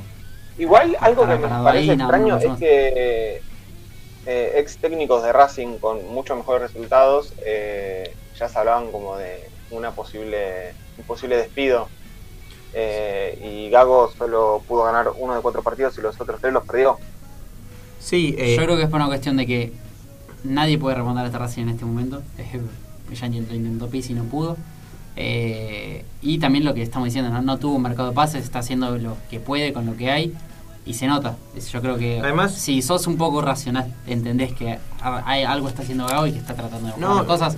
Sobre sin- todo lo ves en, en la calidad de juego. Creo que. eh, yo creo que darle un mercado de pases es, es eh, lo, lo ideal para analizar bien lo que él Pensemos hace. también que Gago, su único mercado de pases como entrenador lo tuvo en un equipo que no puede hacer grandes inversiones, como el Dosivi. Eh, acá sí hay un poco más de, de- de capacidad económica, por lo Sí. tanto, Gago puede buscar más jugadores de buen pie, de- que apuesten más, que vayan más acordes a su idea. Eh, pensemos que la idea de Pizzi era completamente distinta a la de, eh, a la de Gago, entonces eh, también, completamente distinta. también los jugadores que trajo Pizzi eran más para su idea, más que Sí. para lo que pretende Gago. Por eso también se habla de que tiene que las, las- la, la llegada de los jugadores tienen que empezar a dar también por el tema del manager, eh, del secretario técnico, para que sean más unos jugadores que vayan más a la, a la idea del club más que del técnico, ¿no? Y lo que pasa es que. eh, Porque ese técnico pasa y te queda un plantel lleno de jugadores. esta, esta eh, idea o esta incorporación del manager o, de- o del director deportivo, bueno, bueno o, en el, o en el caso de Boca, el consejo, eh, le saca el lugar al técnico, eh, por lo menos en, en lo que es relación con los jugadores, y algo que todavía no pasó hasta ahora, o no mucho, es el planteo táctico del equipo. En cuanto el consejo se mete en el, bueno, por Boca, ¿no? O En cuanto el director deportivo se mete en el planteo táctico del equipo, ya, ya el técnico eh, queda Sí, un poco relegado, ¿no? sí, sí. Eh, y por ahí es cuestión de tiempo que empiecen a salir estos nuevos técnicos que, eh, que usen bien esta herramienta del, Yo creo del, que sí, del sí, manager. si se o- sabe organizar bien es una gran, gran herramienta que funciona en todos lados. A ver, no, no hay- no estamos descubriendo nada nuevo. en Porque Europa. nosotros tenemos el caso, por ejemplo, del buen uso en River, con Francescoli. Lo que, lo que pasa es que eh, Enzo no parecería interferir en las decisiones. Te- Está bien que, bueno, Gallardo hoy tiene la vara en las nubes. hoy, Gallardo ¿no? hoy manda. Sí. Eh, pero, pero no parecería interferir en las decisiones de, de cómo se juega.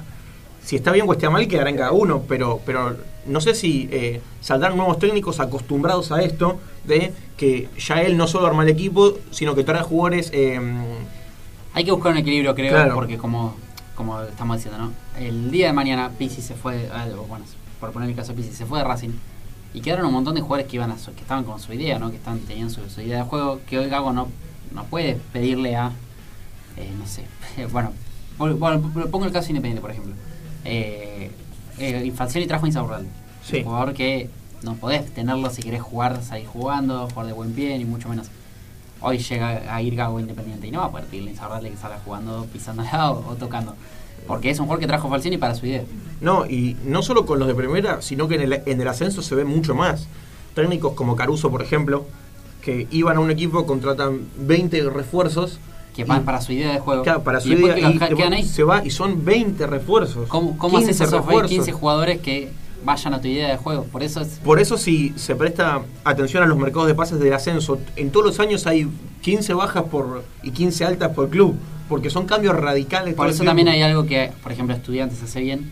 Que la mayoría de los jugadores que, que hay en estudiantes son de. que coinciden con la idea histórica o, de, o filosofía de juego que tiene estudiantes. Entonces. Y el técnico que va a ir a buscar también es de, es de ese estilo, sacando bueno, el caso de, de- Defensa un poco lo mismo hace. Defensa también, defensa no va a ir a buscar a un jugador que no sepa tener la pelota en los pies, un defensor central que lo único que haga es cortar y, y nada más. no Pero mucho más. con Racing Independiente y San Lorenzo, no tanto, bueno, con Boca, con Alfaro también fue un golpe. Bueno, el, Alfaro en Boca fue como un, un- que hubo un bache en Sí. la idea de juego que tenía Sí. Boca. Eh, completamente, porque se venía de Guillermo, de Roberto, todos No. más o menos venían. desde Bianchi, desde que se fue Bianchi, que vino el Vasco. Todos venían más o menos con la idea de Guillermo, juego. Llega Alfaro, acá sí. en Independiente pasa lo mismo. Sí. Holland, BKC se puso en y todos intentaron más o menos lo mismo. Almirón lo intentó Almirón también. también. eh, Y pero ahora bueno, está Falcioni. pero no salió. No, no va, no va muy bien. San Lorenzo Racing. empezó a ir para abajo desde la salida de Milito, sin lugar a dudas. Sí, sí, no queda duda. Milito, a ver, otra vez, no lo- Voy a decir algo, no fue tan malo, el- viendo esto, el tan malo el ciclo de BKC en Racing como, como lo quieren plantar.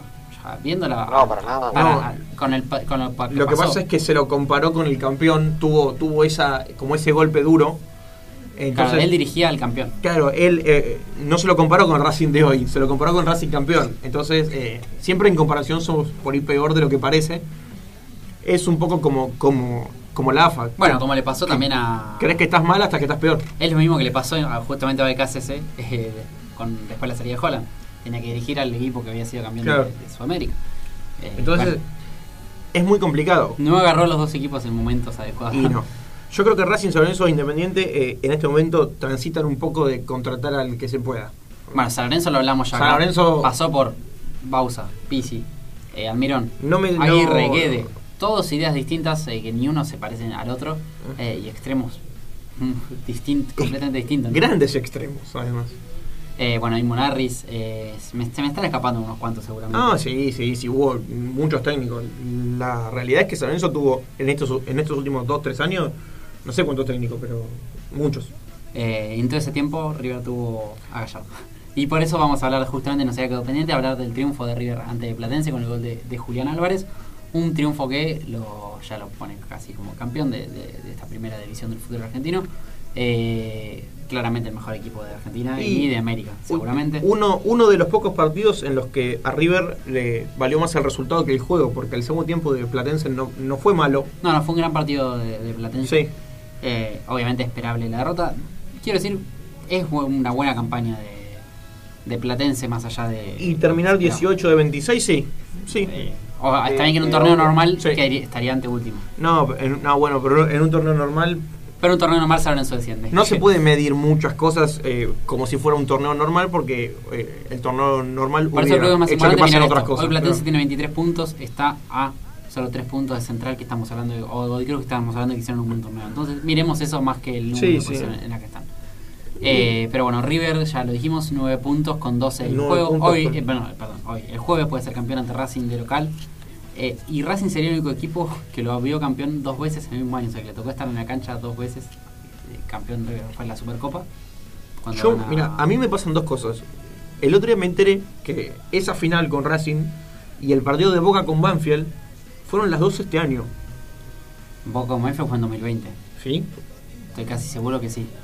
Yo no la sé de si, Boca con Banfield, sí, ¿no? Yo no sé si 2020. no fue en esta en este mismo año en enero. 17 de enero de 17 de este enero de 2020, no lo puedo Yo, para mí, esta final fue hace 5 años. Yo, no, es No, increíble. no, aparte, el desarrollo del partido también fue de que te lo olvidas. Digo, penales 6 a 5. No, 5 a 3, ¿no? Perdón. 5-3, sí. 5 a 3.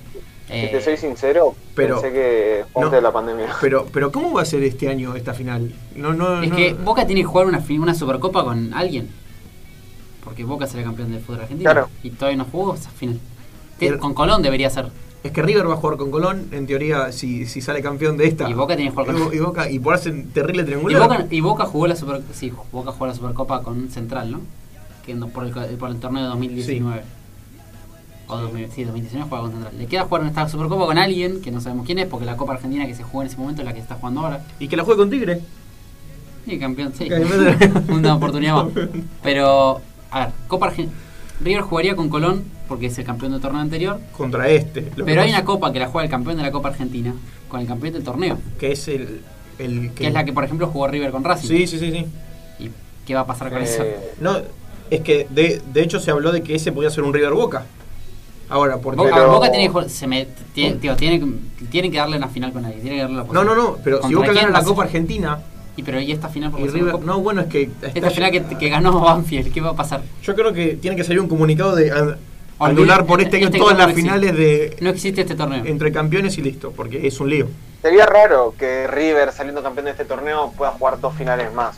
Eh, Sí, porque te le das una ventaja que- que, otro no tuvo. Lo que pasa es que, a ver, la final, o sea, Vos tenés una final Colón, que el campeón, de ahora. campeón, que el campeón juega contra el de la Copa Argentina siempre. Sí. Que el campeón juega contra el campeón anterior se hizo un par de veces, entonces puede ser. Entonces, River tendría que jugar dos finales. Boca tiene que jugar la que Boca final también tiene que darle una. y Colón Bo- también. Boca en realidad tendría que haber jugado con Colón.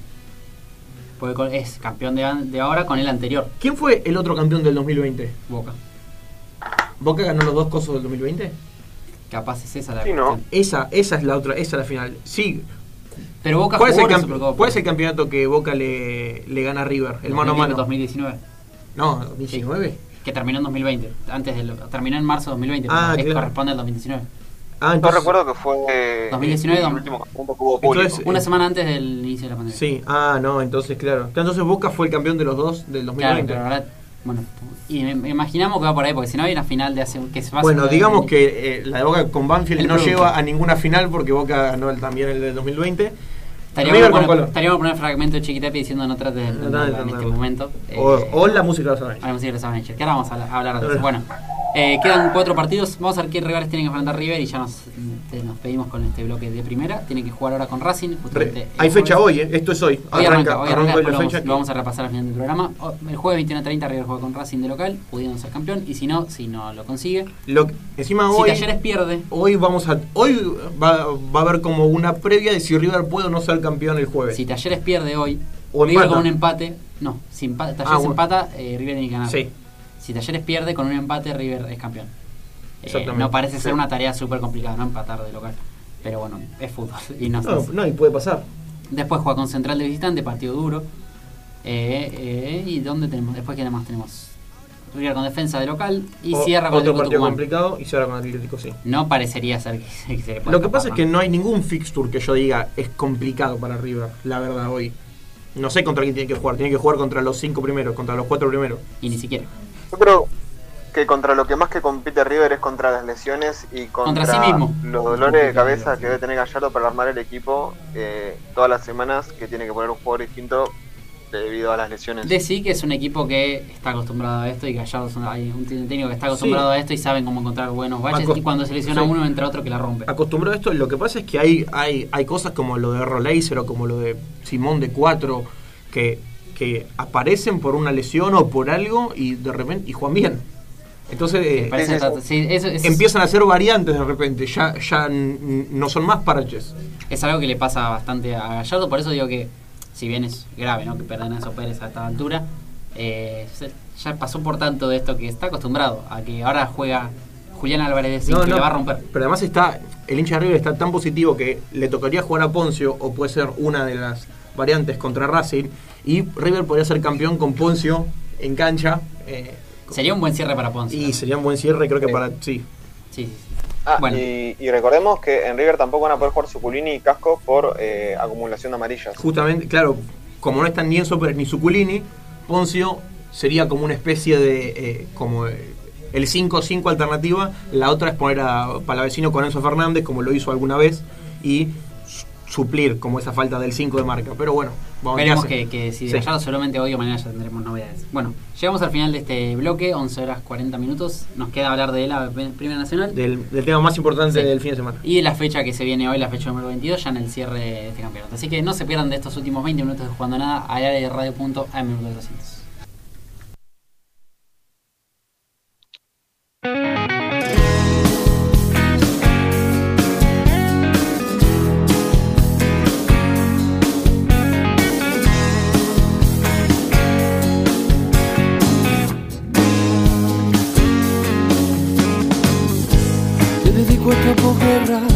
vete como de odiseas.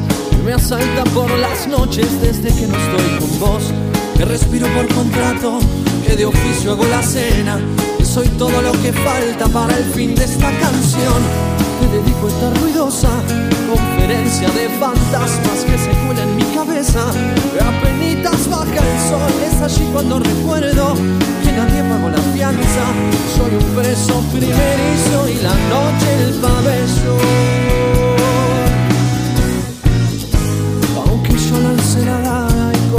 Amarra por amarra, soy también el que no traga y el que exhibe su perdón.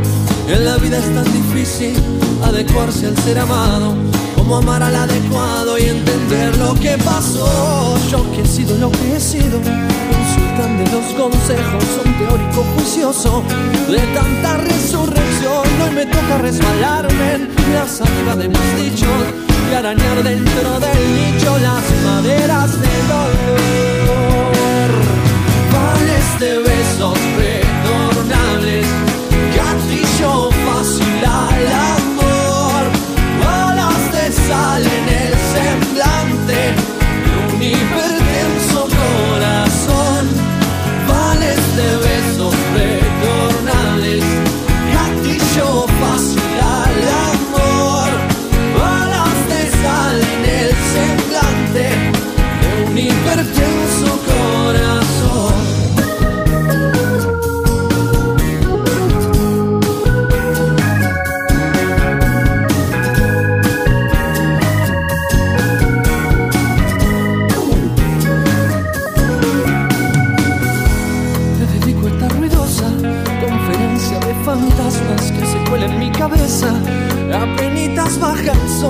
allí cuando recuerdo que nadie pagó la fianza.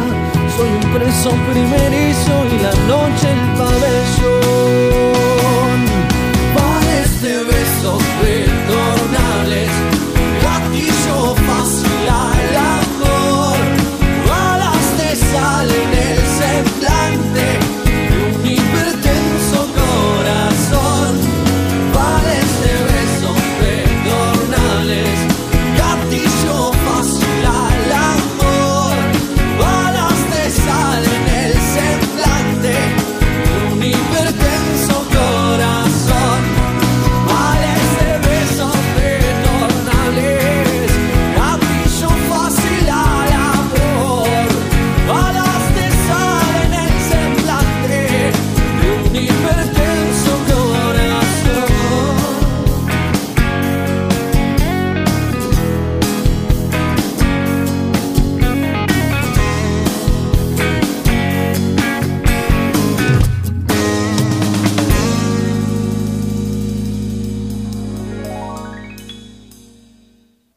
más de Jugando Nada, siempre más allá del juego. Volvemos con más de Jugando Nada, es la hora 11 con 42 minutos. Ya cerramos el bloque de, de primera. Ahora vamos a pasar a El la final de la Primera Nacional. Si mejor puede buscar la musiquita de los Avengers estaría buenísimo. Juli, ¿te estoy matando? Eh. Con, con la musiquita de los Avengers. Sería un buen, un buen inicio de. En ese momento nos callamos los, los dos. Es, arrancamos. fue un pero, pero Quiero que un nivel de algo inesperado que se yo no- que nadie esperaba era que eh, salgan Tigre y Barracas con la música de los Avengers. Eh, no, nadie esperaba pero eso no, realmente. no lo puedo creer, no, o sea, no, No traten en ninguna cabeza estaba que, que podían poner la música de los Vengadores para, para presentar el partido en la cancha. Había mil canciones para poner, pero no. Fueron- Y vos decís, compar, con, con un poquito de carpa, no. nada de carpa. Fue la música de los Avengers. Si alguien vio Endgame, es la música de la batalla Y final. no sé, cuando van apareciendo los. Eh, Cuando van apareciendo todos los Vengadores, bueno, es, ese es, es En la- este caso, los Vengadores son eh, Magnin y, y, menos. y Prediger. y Freddy, partidazo. Y un poquito de vergüenza ajena. Yo, a mí, yo me sentí un poquito Yo también. cómodo. eh, Yo, yo también. Era, era, era Ese como digo que raro. pasaba algo que no me estaba gustando. Era como bueno. raro, era, era como Sí, sí, sí. que había algo que no entendíamos porque fue sin carpa. La metieron. Entonces los jugadores se pusieron la música de los Vengadores. Creo que ni los jugadores de- debían saber que, que estaba pasando, que pasaba eso, iba a pasar eso. Pero, pero bueno, raro, eh, le dio un buen marco igual. Le dio- Sí, estuvo divertido. Nos dio, fue tendencia en Twitter. Sí, fue. Ahí está, esta.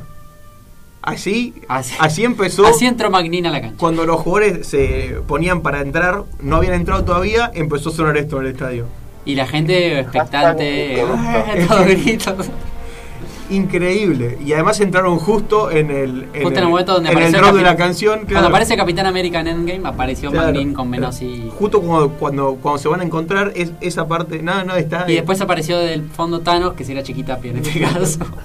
No, no, sí, sí, sí, bueno, los memes no.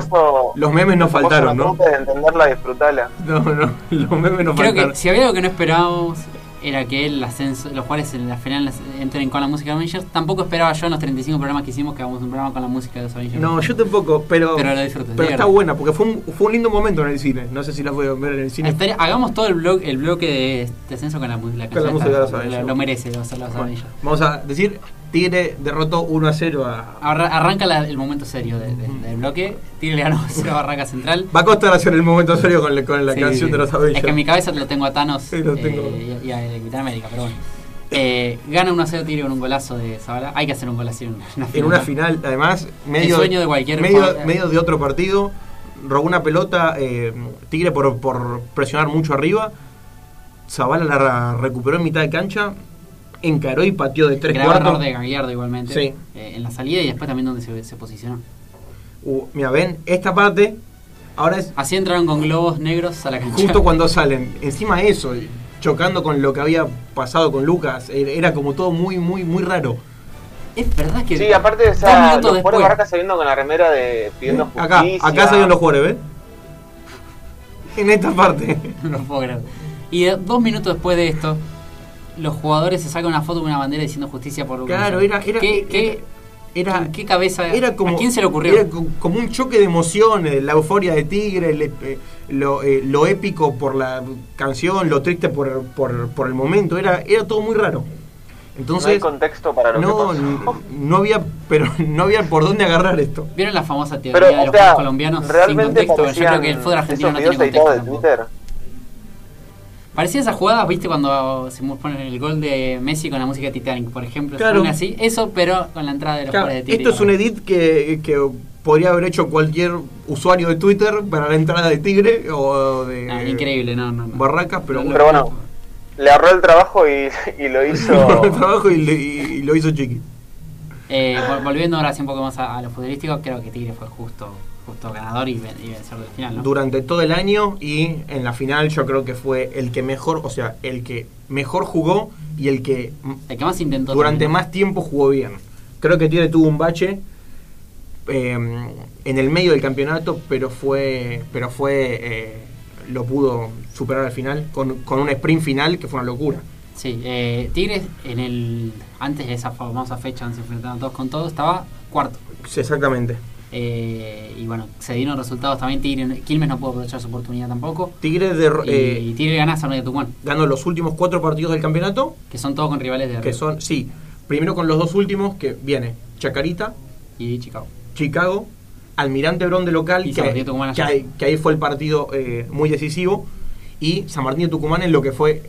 Eso era, eso era una final, eran los dos primeros y el que ganaba jugaba, la final de reducido. Por eso eh, creo que digo que es un justo campeón. Digo, ganó los partidos que había ganado. Sí, Digo, sí. Si vos querés ser campeón, tenés que ganarle al segundo, al tercero, al cuarto, al quinto, a todos. Y bueno, lo, lo- lo logró Tigre, la verdad que lo hizo, lo hizo bien, con, con un plantel casi de primera, la verdad. Y- que en, no- en nombres eh, tiene un plantel de. Sobre todo, eh, el goleador Magnin hizo 22 goles en, en 30 ¿Cuántos goles partidos. hizo Tigre en el campeonato? Me parece que Magnin tiene el 60% de los goles de Tigre.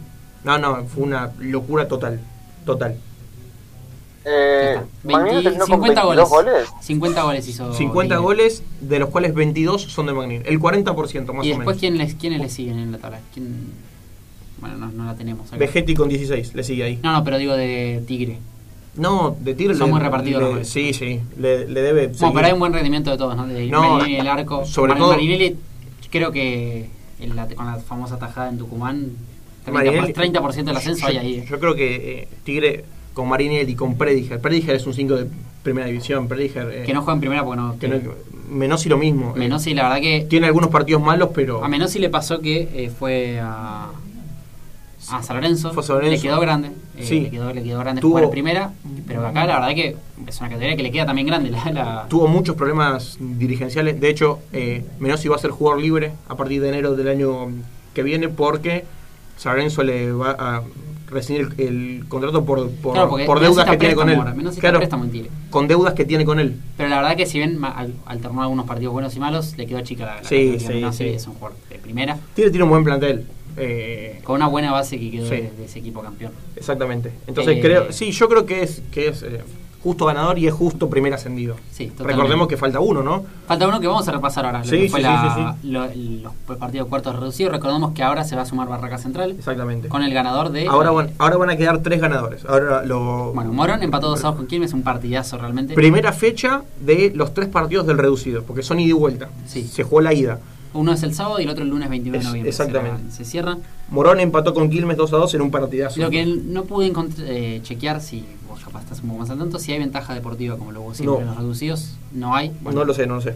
Porque siempre en reducido hubo y fue la gran polémica siempre, así que veremos si, si en este caso habrá. Yo creo que sí, igual, porque Mm. siempre hubo. Eh, así que Quilmes en ese caso sacó una buena una buena ventaja, ¿no? Sí, eh, es verdad que terminaron 2 a 2 en la cancha de Morón. Con un golazo de tiro Sí. libre eh, de Silva. Y ahora tendrá la vuelta el sábado 27 a las 19.10 en el estadio de Quilmes. Puede ser una fiesta para el cervecero y si no, bueno, para, para el equipo de, de Morón, ¿no? Re- sí, recordemos que eh, eh, los que ganan no ascienden, ni mucho menos, ¿no? Pasan No, una, pero bueno, espera. una semifinal. O sea, Quilmes todavía está a tres partidos de... de- Después, bueno, el otro fue eh, la victoria de Ferro como visitante en Tucumán contra San que Martín. en caso de que haya ventaja deportiva ya se aseguró gran parte de la y, clasificación. Ferro, yo creo, eh, en mi opinión, que Ferro es el mejor equipo de la otra zona. Barracas tuvo, eh, fue muy regular en el campeonato. Ferro tuvo un sprint final impresionante. Pero creo que actualmente el equipo que mejor juega de la, de la, de la otra zona es Ferro. Jugar con Ferro es complicadísimo. Eh, y creo que es. eh, yo creo que es el favorito para ascender. Y después Yo tengo la mente un poco Sí. sucia, ¿no? Pero da miedo que Barracas juegue el reducido. No, bueno, está bien, pero yo creo que entendemos que no va a haber eh, nada raro. Van a ser partidos muy mirados. eh, en, el- en caso de que haya cosas alevosas, sería difícil. Además, creo, Eh, que- creo que Ferro lo puede suplantar con fútbol. Igual falta la vuelta, ¿no? Está bien que, bueno, ver, eh, ganó 3 a 1 de visitante y ahora juega de local. ya, a ver, toda persona del bien quería que Hacienda Tigre, se consiguió, y yo creo que ahora toda persona del bien quiere que Hacienda Ferro. Son dos equipos que se merecen estar en primera. Y yo creo que lo, que lo de Ferro es peor, porque Ferro es como un gigante dormido que hace mucho que está en la No, y Nacional aparte B. tenemos el regreso de Platense. Claro. eh, como que están volviendo al, al- a Faltaría que- Quilmes, por ahí que Quilmes, eh, en el caso de que, o sea, Eh. va a ascender Quilmes o Ferro, en el caso de que se quede uno de los dos. Ojo- ojalá que ascienda uno de los dos. ¿Ustedes se acuerdan eh, que nosotros al principio eh, nos burlábamos, en cierta manera, de la llegada de Bragarnik a Ferro? Pero que, Sí, no, que no o sea, eh, se generó en el club, porque y de siempre estar mitad de tabla para abajo eh, a estar peleando el reducido y ser uno de los favoritos a ascender eh, es cambiar la imagen completamente del club. sabemos lo que es él, sobre todo con la capacidad de incorporar jugadores, y lo hizo en Ferro. Eh, yo creo que bueno, que Brian Fernández es, es una especie de como de ejemplo, teniendo en cuenta que él, si juega bien, no es un jugador del Nacional B, ni por asomo. Es, él es un jugadorazo. hasta le queda chica la primera. Sí, sí, sí. Él, él es, es muy buen jugador y bueno, lo hizo. Yo creo que Ferro es eh, aún más el, eh, grande que el caso de Tigre por, por la cantidad de años que, de años que llevan en Sí, la sí, B. sería un buen re- como un paso con Platense, ¿no? Sería un buen regreso a primera. Además Bien. el clásico mm, Vélez Ferro, creo que no, no sé si vi eso. Yo, me Yo parece que no. Tengo, no tengo recuerdos, quizás obviamente de más de chicos, ¿no? Pero bueno, en, en ese momento no No. vivíamos el fútbol Claro. como ahora. El otro partido fue Almirante Brown empatando 1-1 con Independiente Rivadavia de Mendoza, así que veremos cómo. Las cómo vueltas. Recordemos que van a quedar tres ganadores. Y el, uno se su- juega con Barracas. Se suma Barracas y ahí hacen dos semis y una final. Qué lástima, digo, perdón, perdona, a la gente de Barracas, pero digo, qué lástima sería que haciendo Barracas, porque sería alguien que le sacó la oportunidad a otro de los que están reducidos. ¿no? Lo que pasa es que, sí, eh, ascender es muy complicado. Porque para no jugar el reducido tenés que ser primero de tu zona. Con lo complicado que es eso. Por eso, eh, ahí quería llegar, es que por ejemplo Quilmes, eh, Almirante Brown, eh, Ferro mismo, hicieron una gran campaña. Sí. Por más que no se logre el ascenso, la verdad que es un campañón, que en un torneo normal prácticamente hubiera sido un ascenso eso, o quedar ahí en la, casi por ascender. Recordemos que antes eran dos ascensos y dos promociones. O sea, los primeros O sea, cuatro. Quilmes, por ejemplo, hubieran ascendido. Tigre ya está. Sí, Quilmes. Bueno, Barracas El también. Es que hay Vamos a son demasiados equipos, son más de 40 equipos. Vamos a, su- a suponer que, eh, que ascendían Tigre y Barracas y los dos segundos de cada zona hubieran jugado la promoción contra... Pero son grandes campañas. Sí. Aparte con lo de duro que es la, la B, con lo larga que es la B en este momento, así que nada, digo para la gente que no- no- si llega a quedar fuera Quilmes, eh, Ferro, Morón, lo que sea, es una gran campaña. Sí, sí, sí. No haber llegado reducido ya es un, un mundo. Eh, Bueno. vos- vos- sí, ¿qué a decir? No, no, no. Ah, bueno. Eh, nos acercamos al final, así que vamos a escuchar un último temite y cuando hablamos repasamos lo que se viene en la fecha que arranca hoy del torneo de primera.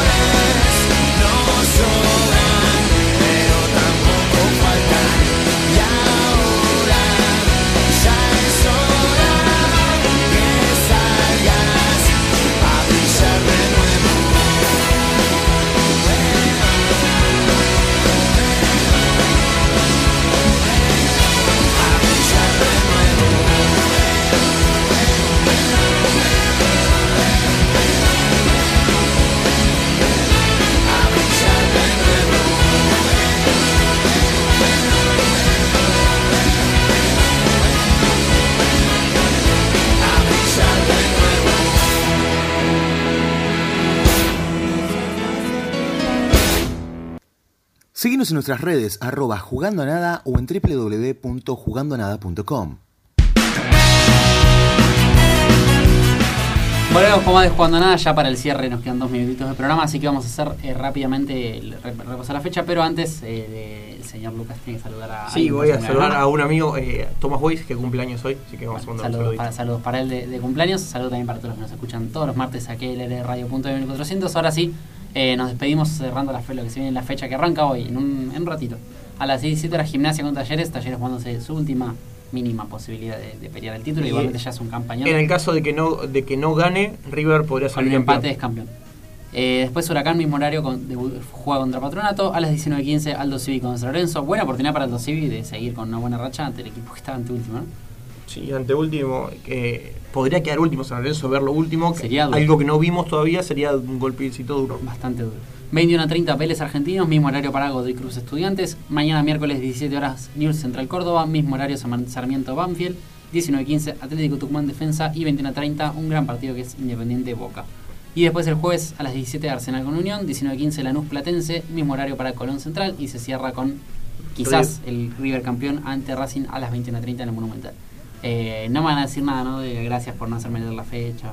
¿sí? Ah, no, eh, Fran, ¿tenés algo por decir? Ah, igual Fran lo Fran siempre se queja ¿sabes siempre, ¿no? Eh, eh, hay, hubo varias veces en las cuales lo dijimos solo con Lucas, así que una vez que lo hayas hecho vos solo, Que- está perfecto. Una vez que haya laburado. Ah, Hacemos la responsabilidad. no, una vez que Eh, haya bueno, nos despedimos. Llegamos hasta el final de este programa número 35 de Jugando a Nada. Un saludo también para Frank que está desde su casa. Eh, con- gracias, a- gracias al MIT lo pudimos tener con Desde. Saturno. Desde otro planeta está Fran.